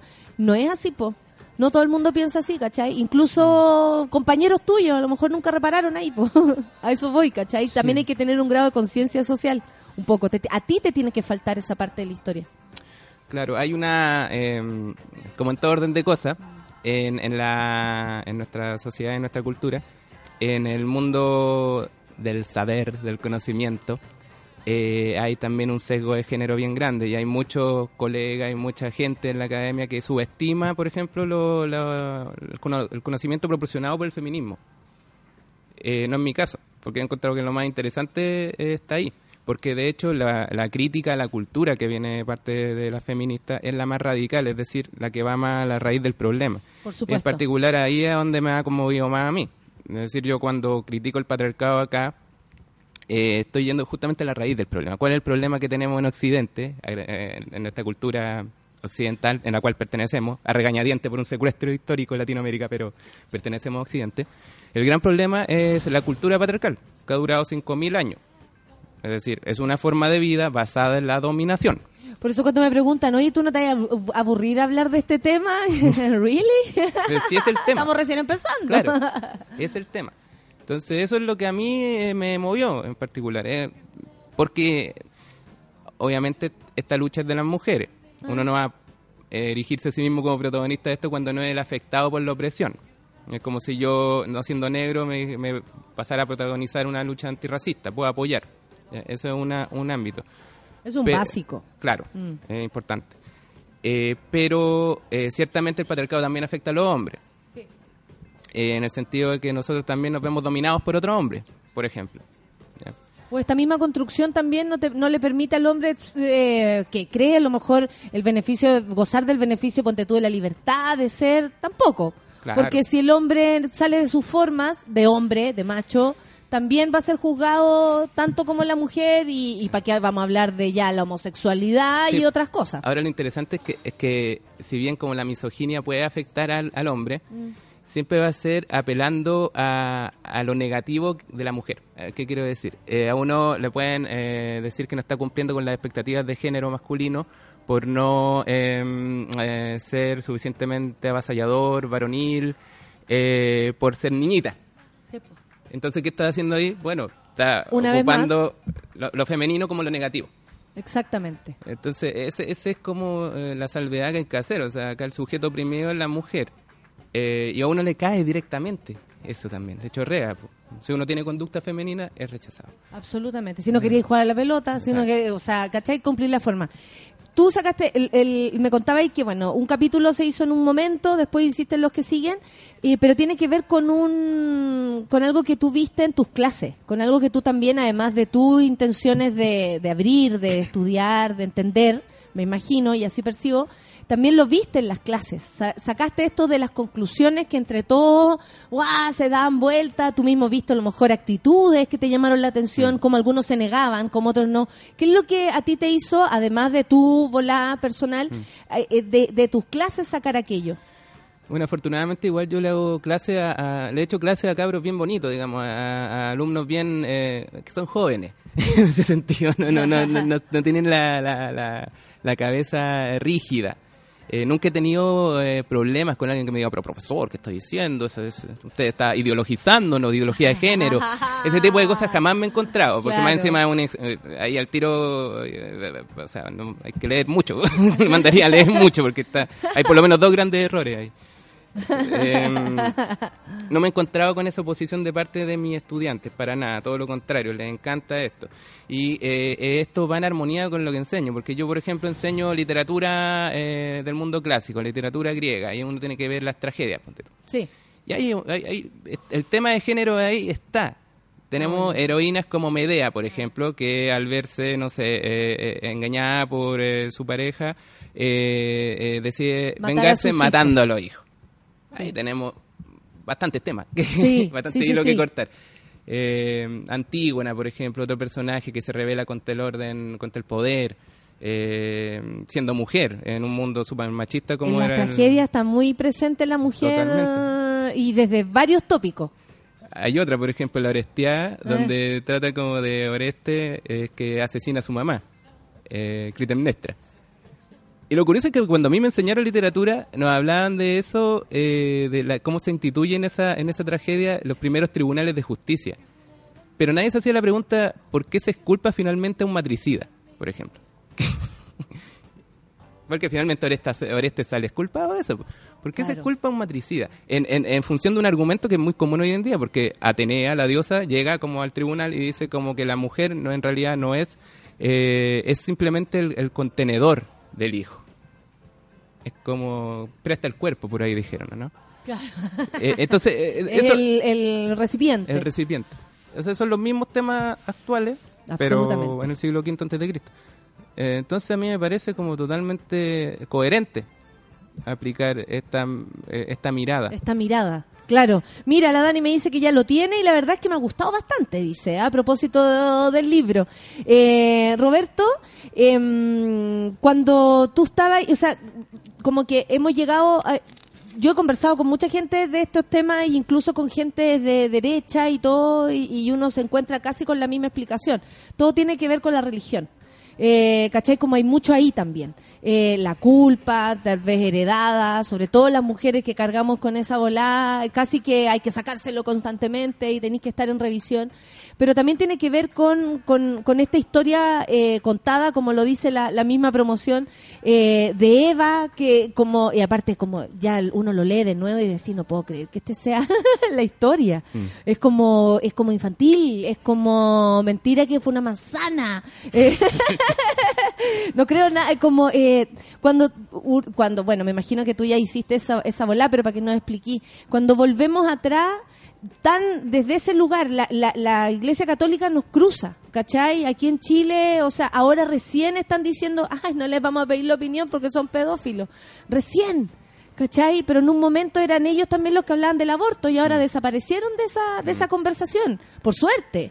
Entonces, eh, ¿por qué no nos habláis de eso también como para que entendamos desde, desde allá lejos pa- pa- de dónde viene todo esto? Claro.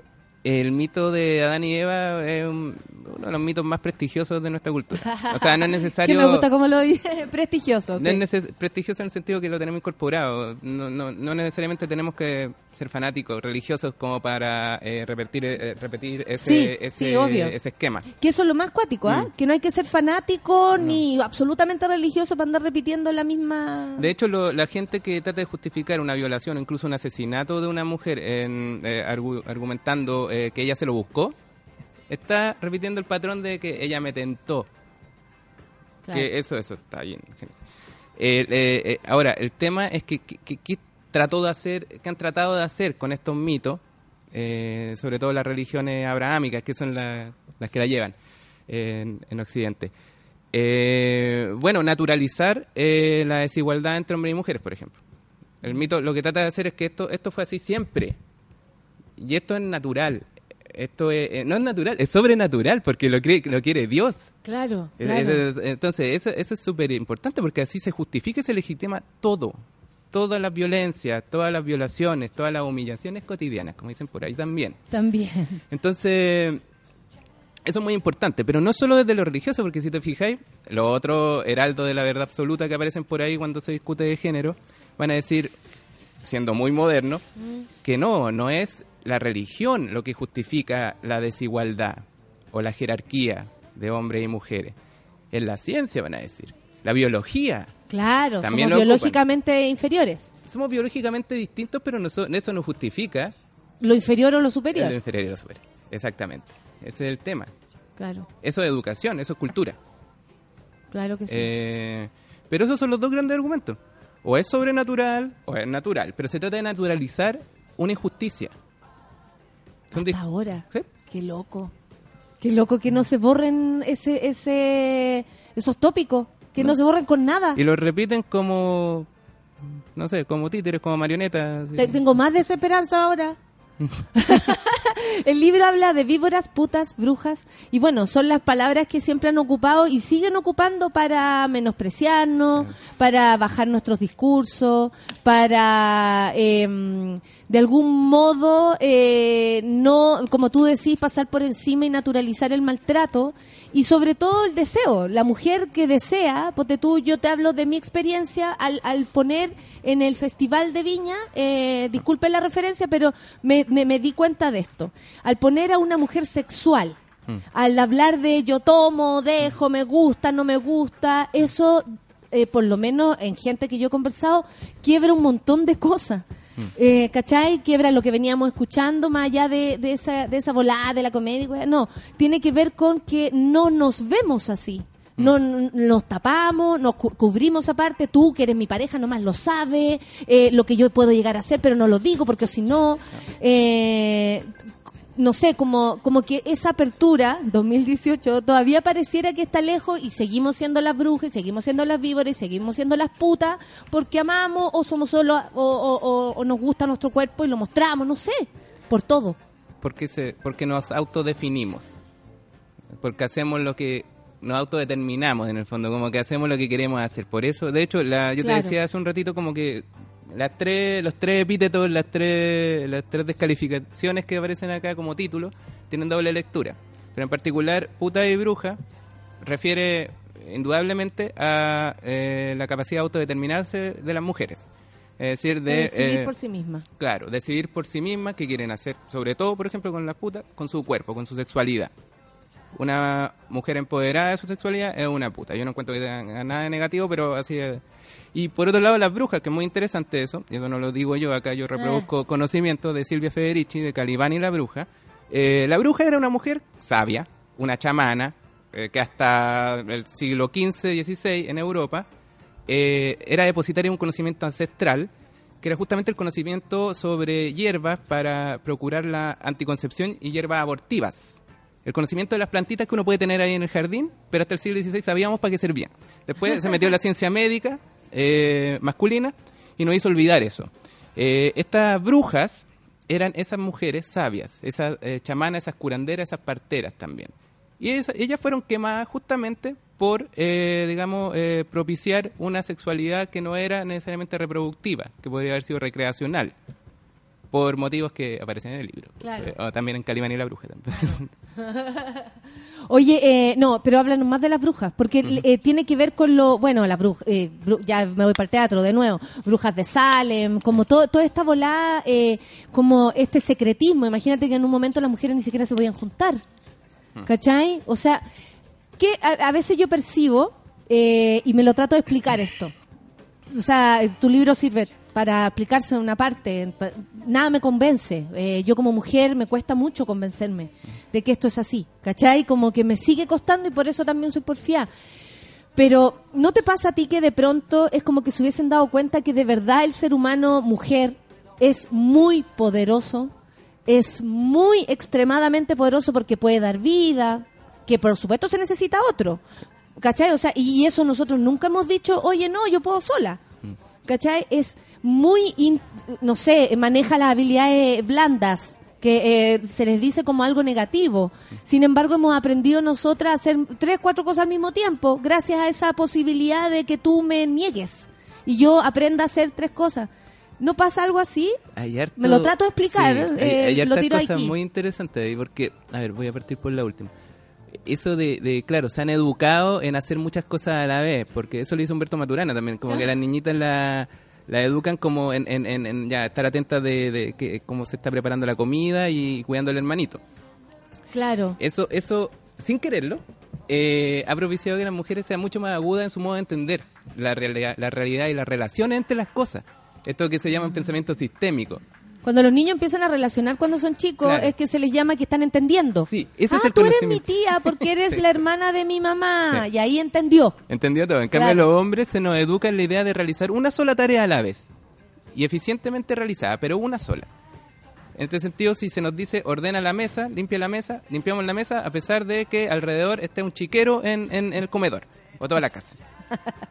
Eh, eso a nivel ya como del conocimiento, digamos, eh, adulto y de esto de generar conocimiento, eh, implica, por ejemplo, que en nuestra sociedad actual las disciplinas muy masculinas, sesgadamente masculinizadas, eh, estén muy diversificadas y no se- el, y no nos el economista no hable de humanidad, el economista hable de cifras nomás. Perfecto. Y, y, y no, y no, no se establezcan relaciones entre los campos. En cambio, las mujeres, por eso el pensamiento feminista es tan agudo y ha ido como a, a- a- ya a en cosas que no se habían descubierto antes, es porque establece esa relación entre los campos diversos.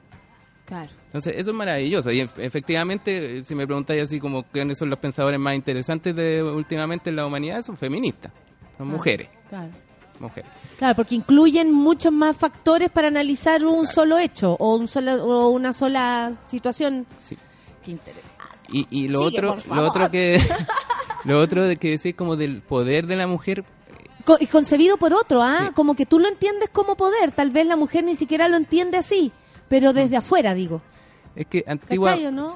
Como algo pasó en un momento que estos buenos dijeron, yo me lo imagino así, pues usted que ha ido más me lo puede decir. Dijeron, weón, nos van a cagar, pueden tener hijos, eh, son hermosos, no sé, ¿cachai? Son fuertes, weón, pudo agarrar el callo igual que yo, cabalgó igual que yo, le sacó el, el crío igual que yo, ¿cachai o no? Como, como algo así, como que de pronto hubiesen descubierto desde la Biblia para adelante, como tú nos contáis, que, que había mucho poder en un ser humano que no eran ellos.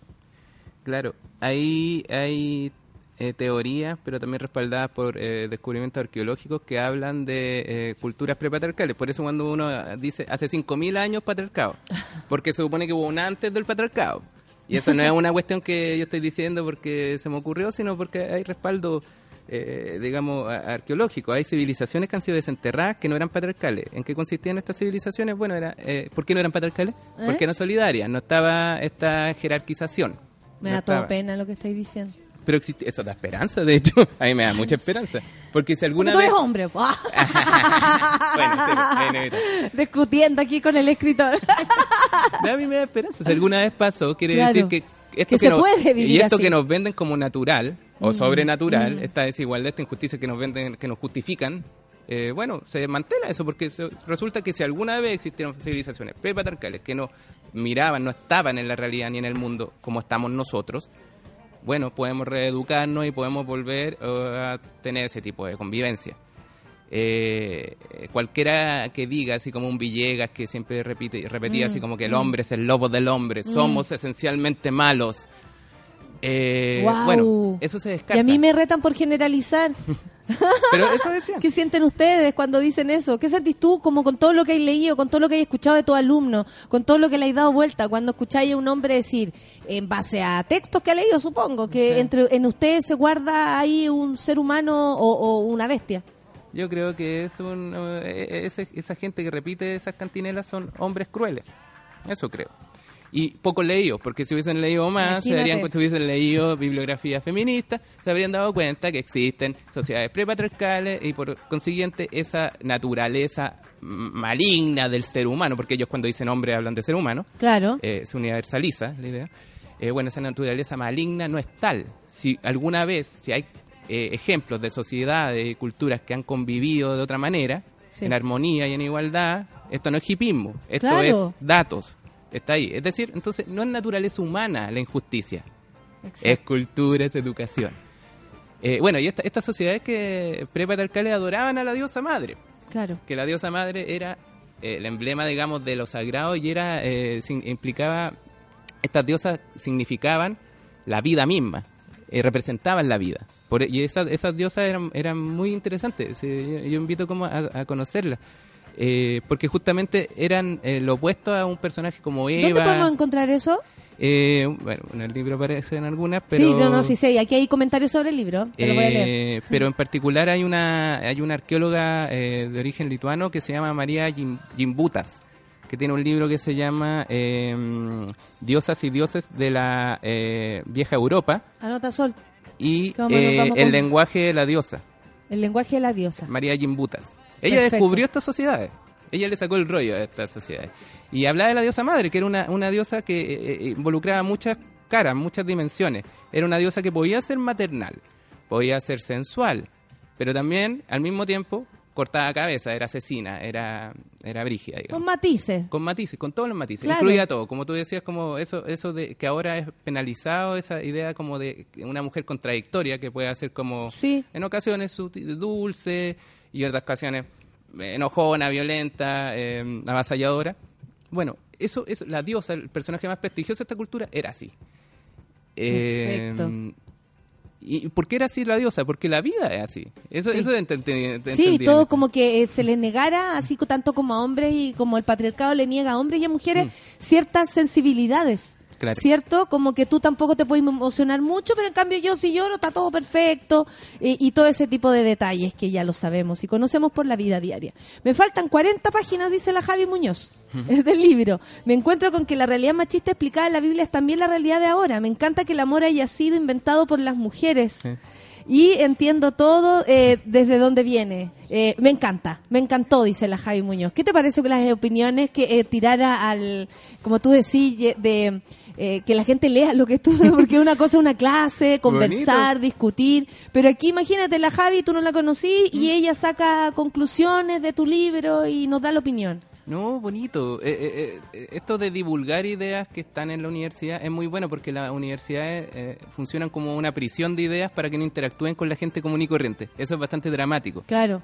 Claro. Entonces, como que salgan de ahí eh, y, y- la gente las conozca y uno ayuda a eso porque uno trata como de, de Aterrizar aterrizar un lenguaje más, más cercano. Eso sí, les voy a contar, el libro está eh, súper entretenido de leer precisamente por el relato. Yo creo que se acerca bastante a que cualquiera lo pueda conocer. Y eso no está mal. Hay cachado que se, se- se enaltece Sí. las letras, Sí. todo como muy inalcanzable, como la política en un momento, por eso está la cagá. Sí, y no estamos involucrados. Oye, a ver, espérate un poco, que tengo aquí, eh, estamos super trendy topic, ¿ah? te aviso Roberto que la gente nos está escuchando mucho por si te ponís nervioso. Eh, Roberto nos da la razón de que aquellos que nos llaman feminazis son unos ignorantes. Desde ahora diré adiós contigo, anda a leer. Eh, la Caro Qué P nos dice adiós con tu cuerpo, anda a leer. Eh, ¿Qué es eso de la creación del amor? ¿Por qué la Em, creación del amor se le atribuye también a la mujer? Porque Mm. ahí también tú puedes decir que bueno, ¿no? Que bonito, que sea parte de nosotras.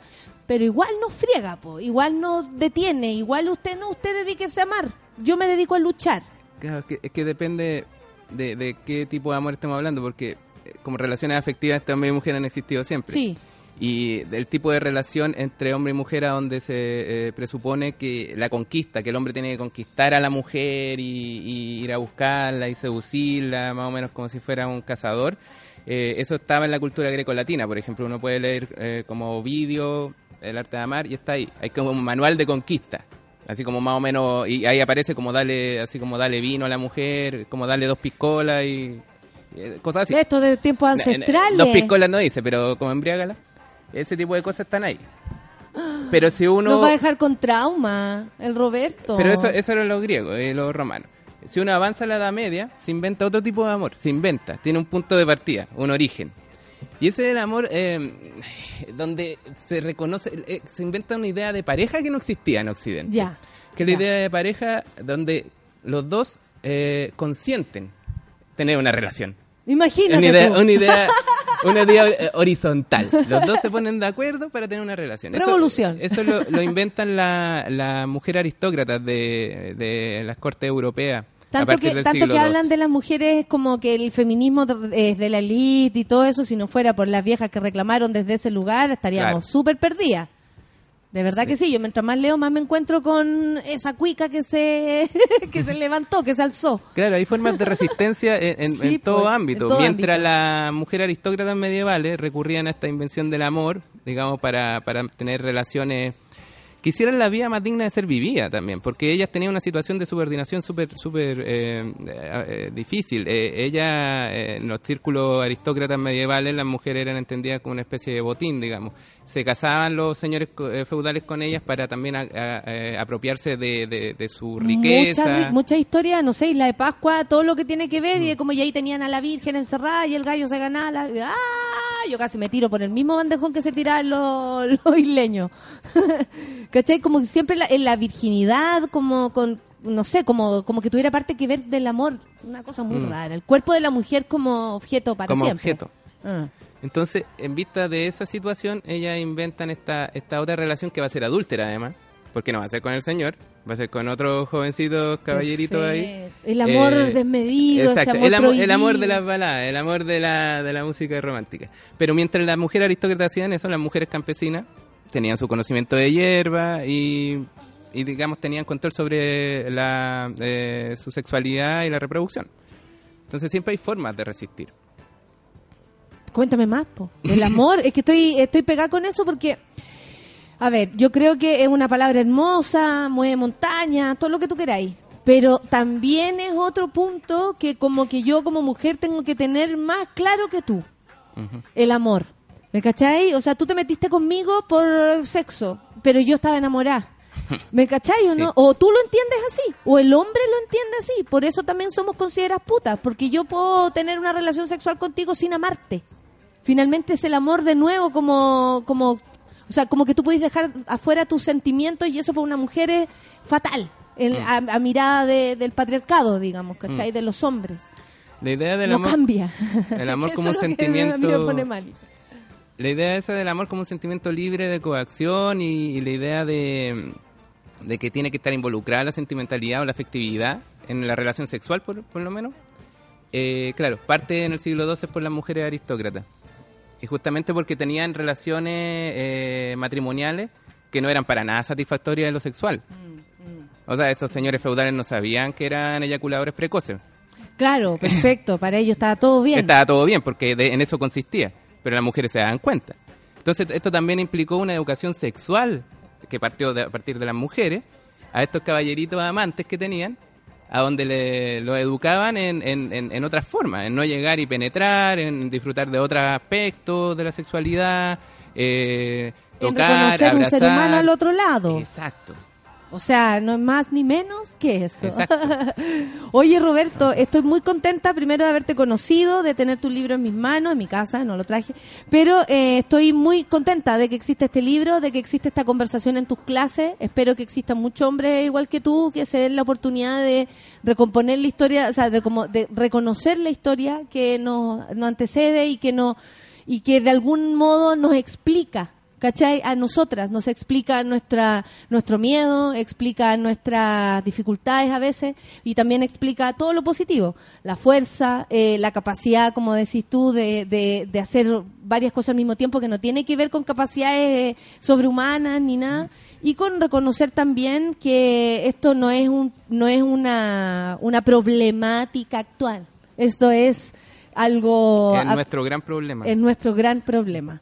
Así que Roberto, nada, pues muchas gracias por tu libro. Me preguntan si vais a andar haciendo conversatorios, si vais a ir a los lugares, porque este tema da, pero para Hoy conversarlo. día- Atacama me preguntaron si vais a ir. Atacama, no. Eh, ¿Todavía no hay agendado? Todavía no hay agendado para viaje. que veáis tú. Hoy día tengo una presentación del libro en Librería Catalonia a las 7 de la tarde. Eso es todo por esta semana.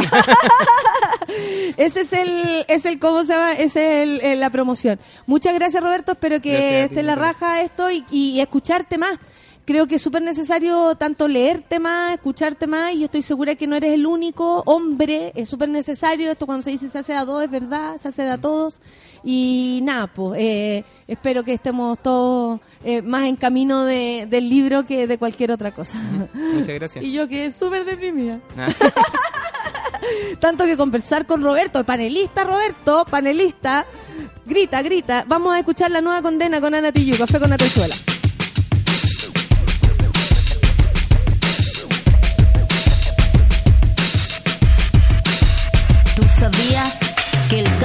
Que la, la es color de hormiga.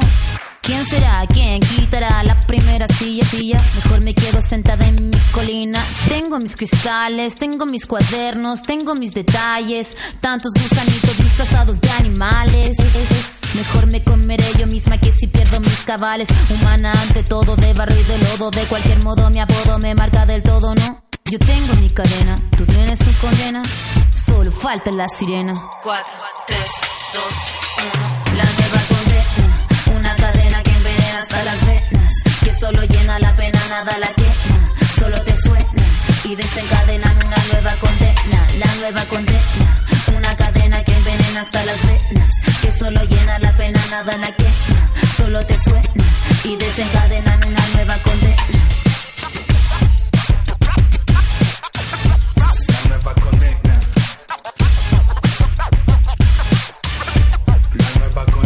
Sabías que el castigo castiga?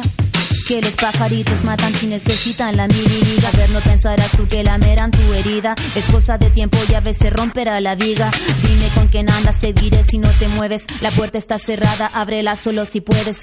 Tengo un cálculo calzado tan colmado y desquiciado que han colgado que acerca ahora miro yo de lado. Quítate la máscara, la cara descascara. Cada escama es una caja que encaja en la redada. Ana, yo tengo mi cadena. ¿Tú tienes tu condena? Ahora suena la sirena. 4, 3, 2, 1. La nueva condena. Una cadena que envenena hasta las venas. Que solo llena la pena, nada la quema. Solo te suena y desencadenan una nueva condena. La nueva condena. Una cadena que envenena hasta las venas. Que solo llena la pena, nada la quema. Solo te suena y desencadenan una nueva condena.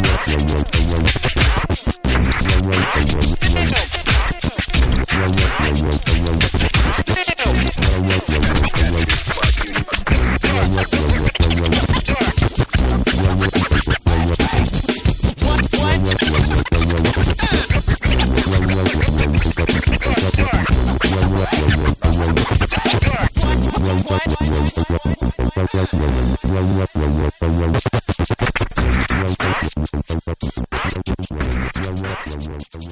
Валя! Валя!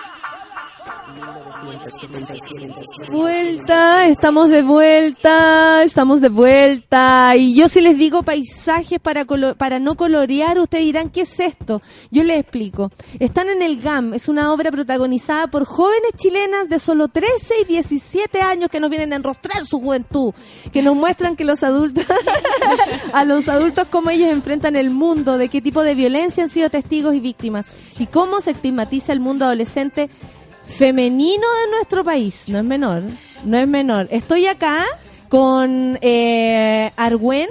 ¿Cómo le va? Salude. Eh, al, al micrófono, pues tú eres una Hola. actriz de escenario, por favor. Estamos con Ignacia. ¿Cómo estás, Ignacia? Hola, bien, ¿Cuál es su apellido, gracias. Ignacia? Ignacia Atenas. ¿Y Argüen? Argüen Vázquez. Argüen Vázquez. Y además estoy con Carolina de la Maza. ¿Tú eres directora de este grupo? Creadora, Soy la, que juntó todo. Asistente de dirección. Perfecto. Sí. Oye, tantas cosas que conversar de esto, pero ¿cómo se les ocurrió la idea y después cómo llegaron ustedes a esta situación? Pues aquí a estar entrevistadas como artistas, imagínate tú. Bueno, esta idea comenzó en el año 2015. eh, a Marco Layera, que es el director, eh, le surgió esta idea a raíz de que en ese año hubieron muchas muertes injustas de adolescentes.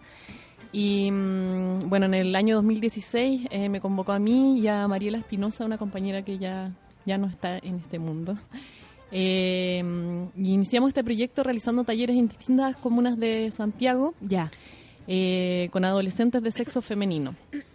Y ahí fuimos recopilando material, historias, testimonios. eh, y bueno, a raíz de eso después eh, le presentamos este proyecto al GAM. eh, ellos nos apoyaron, eh, financiaron este proyecto y ahí realizamos una audición en, en enero del año 2017. O sea, perdón, en diciembre del año 2017. Y ahí llegaron alrededor de 140 jóvenes, de las que seleccionamos a 22. Realizamos un taller intensivo y de ahí salieron estos nueve. Y gracias a eso tenemos a Argüen y aquí a, a Ignacia. Sí. ¿Cierto? Eh, el tema es súper difícil, yo lo encuentro. Es un tema que, que a la edad que tengáis te afecta. O sea, yo te escucho hablar y, y yo me- y leo de qué se trata el proyecto. Yo ya había sapeado, sí, ¿ah? pero y, y se me aprieta el corazón. Eh, lo, lo digo en serio. ¿Cómo es para ustedes, que son muy jóvenes? ¿Tú qué edad tienes, Ignacia? 13. Y, oh, muy, muy joven. ¿Y tú, Arwen? 14. Eh, hablar de esto, hacer conciencia de esto. Porque yo no quiero decir que a los 13 años uno no sepa, pero sí hacer una reflexión es una oportunidad. Hay niñas que a los 13 años no están en esta como lo están ustedes. Ignacia, ¿qué me contáis de eso? Eh, fue fuerte, muy fuerte, primero por los temas que hay que abarcar. También nos tuvimos que informar mucho y Aprender sobre. aprendimos mucho y yo generalmente como en mi círculo no se habla de esto. Claro. Entonces hacer la reflexión, hacer como bueno, la reflexión al público fue fuerte. Y claro, ahí tuvimos apoyo de una psicóloga que nos ayudó como a tratar estos temas. Y claro, sí, fue fuerte. Eh, Arwen, para ti. Igual fue como súper entretenido porque nos ayudó bastante a sacar la voz, ya que son cosas que hemos tenido que vivir desde hace mucho tiempo y la obra nos da la oportunidad de gritarle al mundo que estamos cansadas de que nos sigan haciendo esto. Arwen, es muy, es muy valioso lo que dices porque eso es lo que empieza a pasar, ¿no? Mientras más uno se entera, como que decís, basta, basta. Y ahora acab- acabamos de hablar con un eh, escritor que nos contaba que esto venía de Adán y Eva, chiquilla, así que estamos súper perdidas. Eh, tenemos que seguir gritando. Carolina, eh, ¿cómo es trabajar con, con niñas? Porque sin duda que nosotros como adultas podemos hablar desde ciertos puntos, ¿no? Y, y tal vez de cosas ya como que lo hubiésemos aprendido o al menos uno cree tener el cuero más, más duro. Pero con niñas hay que también eh, conversarlo de otra manera, como desde el aprendizaje y desde el respeto también a sus procesos. Sí, la verdad es que, bueno, para nosotros también como adultos, el equipo del proyecto Paisaje para no colorear también ha sido un aprendizaje, eh, porque si bien, claro, como que los adultos creemos que, que lo sabemos Mm. todo y que somos los que tenemos que guiar las opiniones de ella, la verdad que ha sido un, eh, un proyecto súper horizontal, la verdad. Eh, se ha tomado los temas con el cuidado que merecen, pero no con algún cuidado especial, como que igual sentimos que, que las chicas... eh, Que el tema además está ahí y es Sí, tan real que no podemos hacerle el quite. Claro, y en verdad eh, las chiquillas están súper empoderadas, entonces, eh, o sea, siento que es, un poco ridículo decirlo, pero el- lo hemos tocado como si fueran adultas, porque en realidad para nosotros también ha sido un aprendizaje en qué sentido, no sé, por ejemplo, eh, darnos cuenta que los derechos del niño está... eh, uno de los derechos del niño es eh, que su opinión sea respetada y escuchada, cosa que parece que los adultos como que no, pues nosotros imponemos lo que ellas tienen que sentir, opinar y bueno, me estoy un poco desviando de, lo que me preguntaste, pero en realidad, claro, eh, o sea, el, el proceso ha sido súper horizontal y los temas han sido tratados así también. Eh, bueno, por algo también está eh, la psicóloga apoyando, pero en realidad... conteniendo eso. Sí.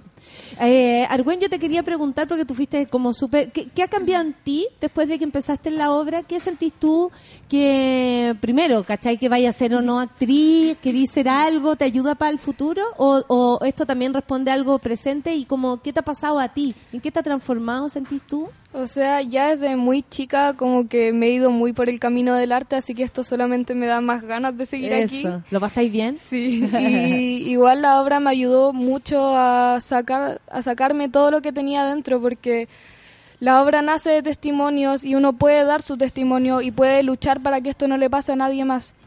Es como que nos liberamos cada vez que nos subimos a ese escenario y decimos lo que tenemos tan guardado. ¿Para ti, Ignacia? ¿Qué me podéis decir que ha sido como importante en este proceso? Primero que todo es mi primer como proyecto en el teatro. Yo nunca había estado en actuación. Nada. ¿Te gustaba de antes? Eh, sí, me llamaba la atención. Y subirse al escenario es increíble. Otra Y cosa. representar a muchas niñas también es increíble. Y me ha gustado mucho. También ha cambiado mi círculo. Por ejemplo, cuando la gente se ríe del lenguaje inclusivo, lo puedo explicar. También digo como, pero ¿por qué te ríes si no es ridículo? También comportamientos en mi casa que también han cambiado. Y creo que también he, he ayudado a la sociedad con esta obra. Por supuesto, pues Ignacia, imagínate, aparte lo tenéis tan claro, Ignacia presidenta. Eh, Bueno, a eso me refería, ¿cachai? Como... Qué increíble. ¿Qué les parece a ustedes que desde el escenario se digan ideas, se, se, se cambien cosas? ¿No les parece también que a veces como niña teníamos, o, o yo me pongo como niña, pero con las obras de teatro a veces como que no, uno no lo dejaban así como, no tengo, no, ah, no, esta guay ya la sabía. Perdón la palabra. Eh, mi sobrina me decía, me diría basta con las groserías, tía Nati. Eh, pero ¿no les parece a ustedes que el escenario como, como creadoras, ¿no? Ya como creadoras a esta altura, y lo mismo te pregunto a ti, ¿es un lugar de transformación?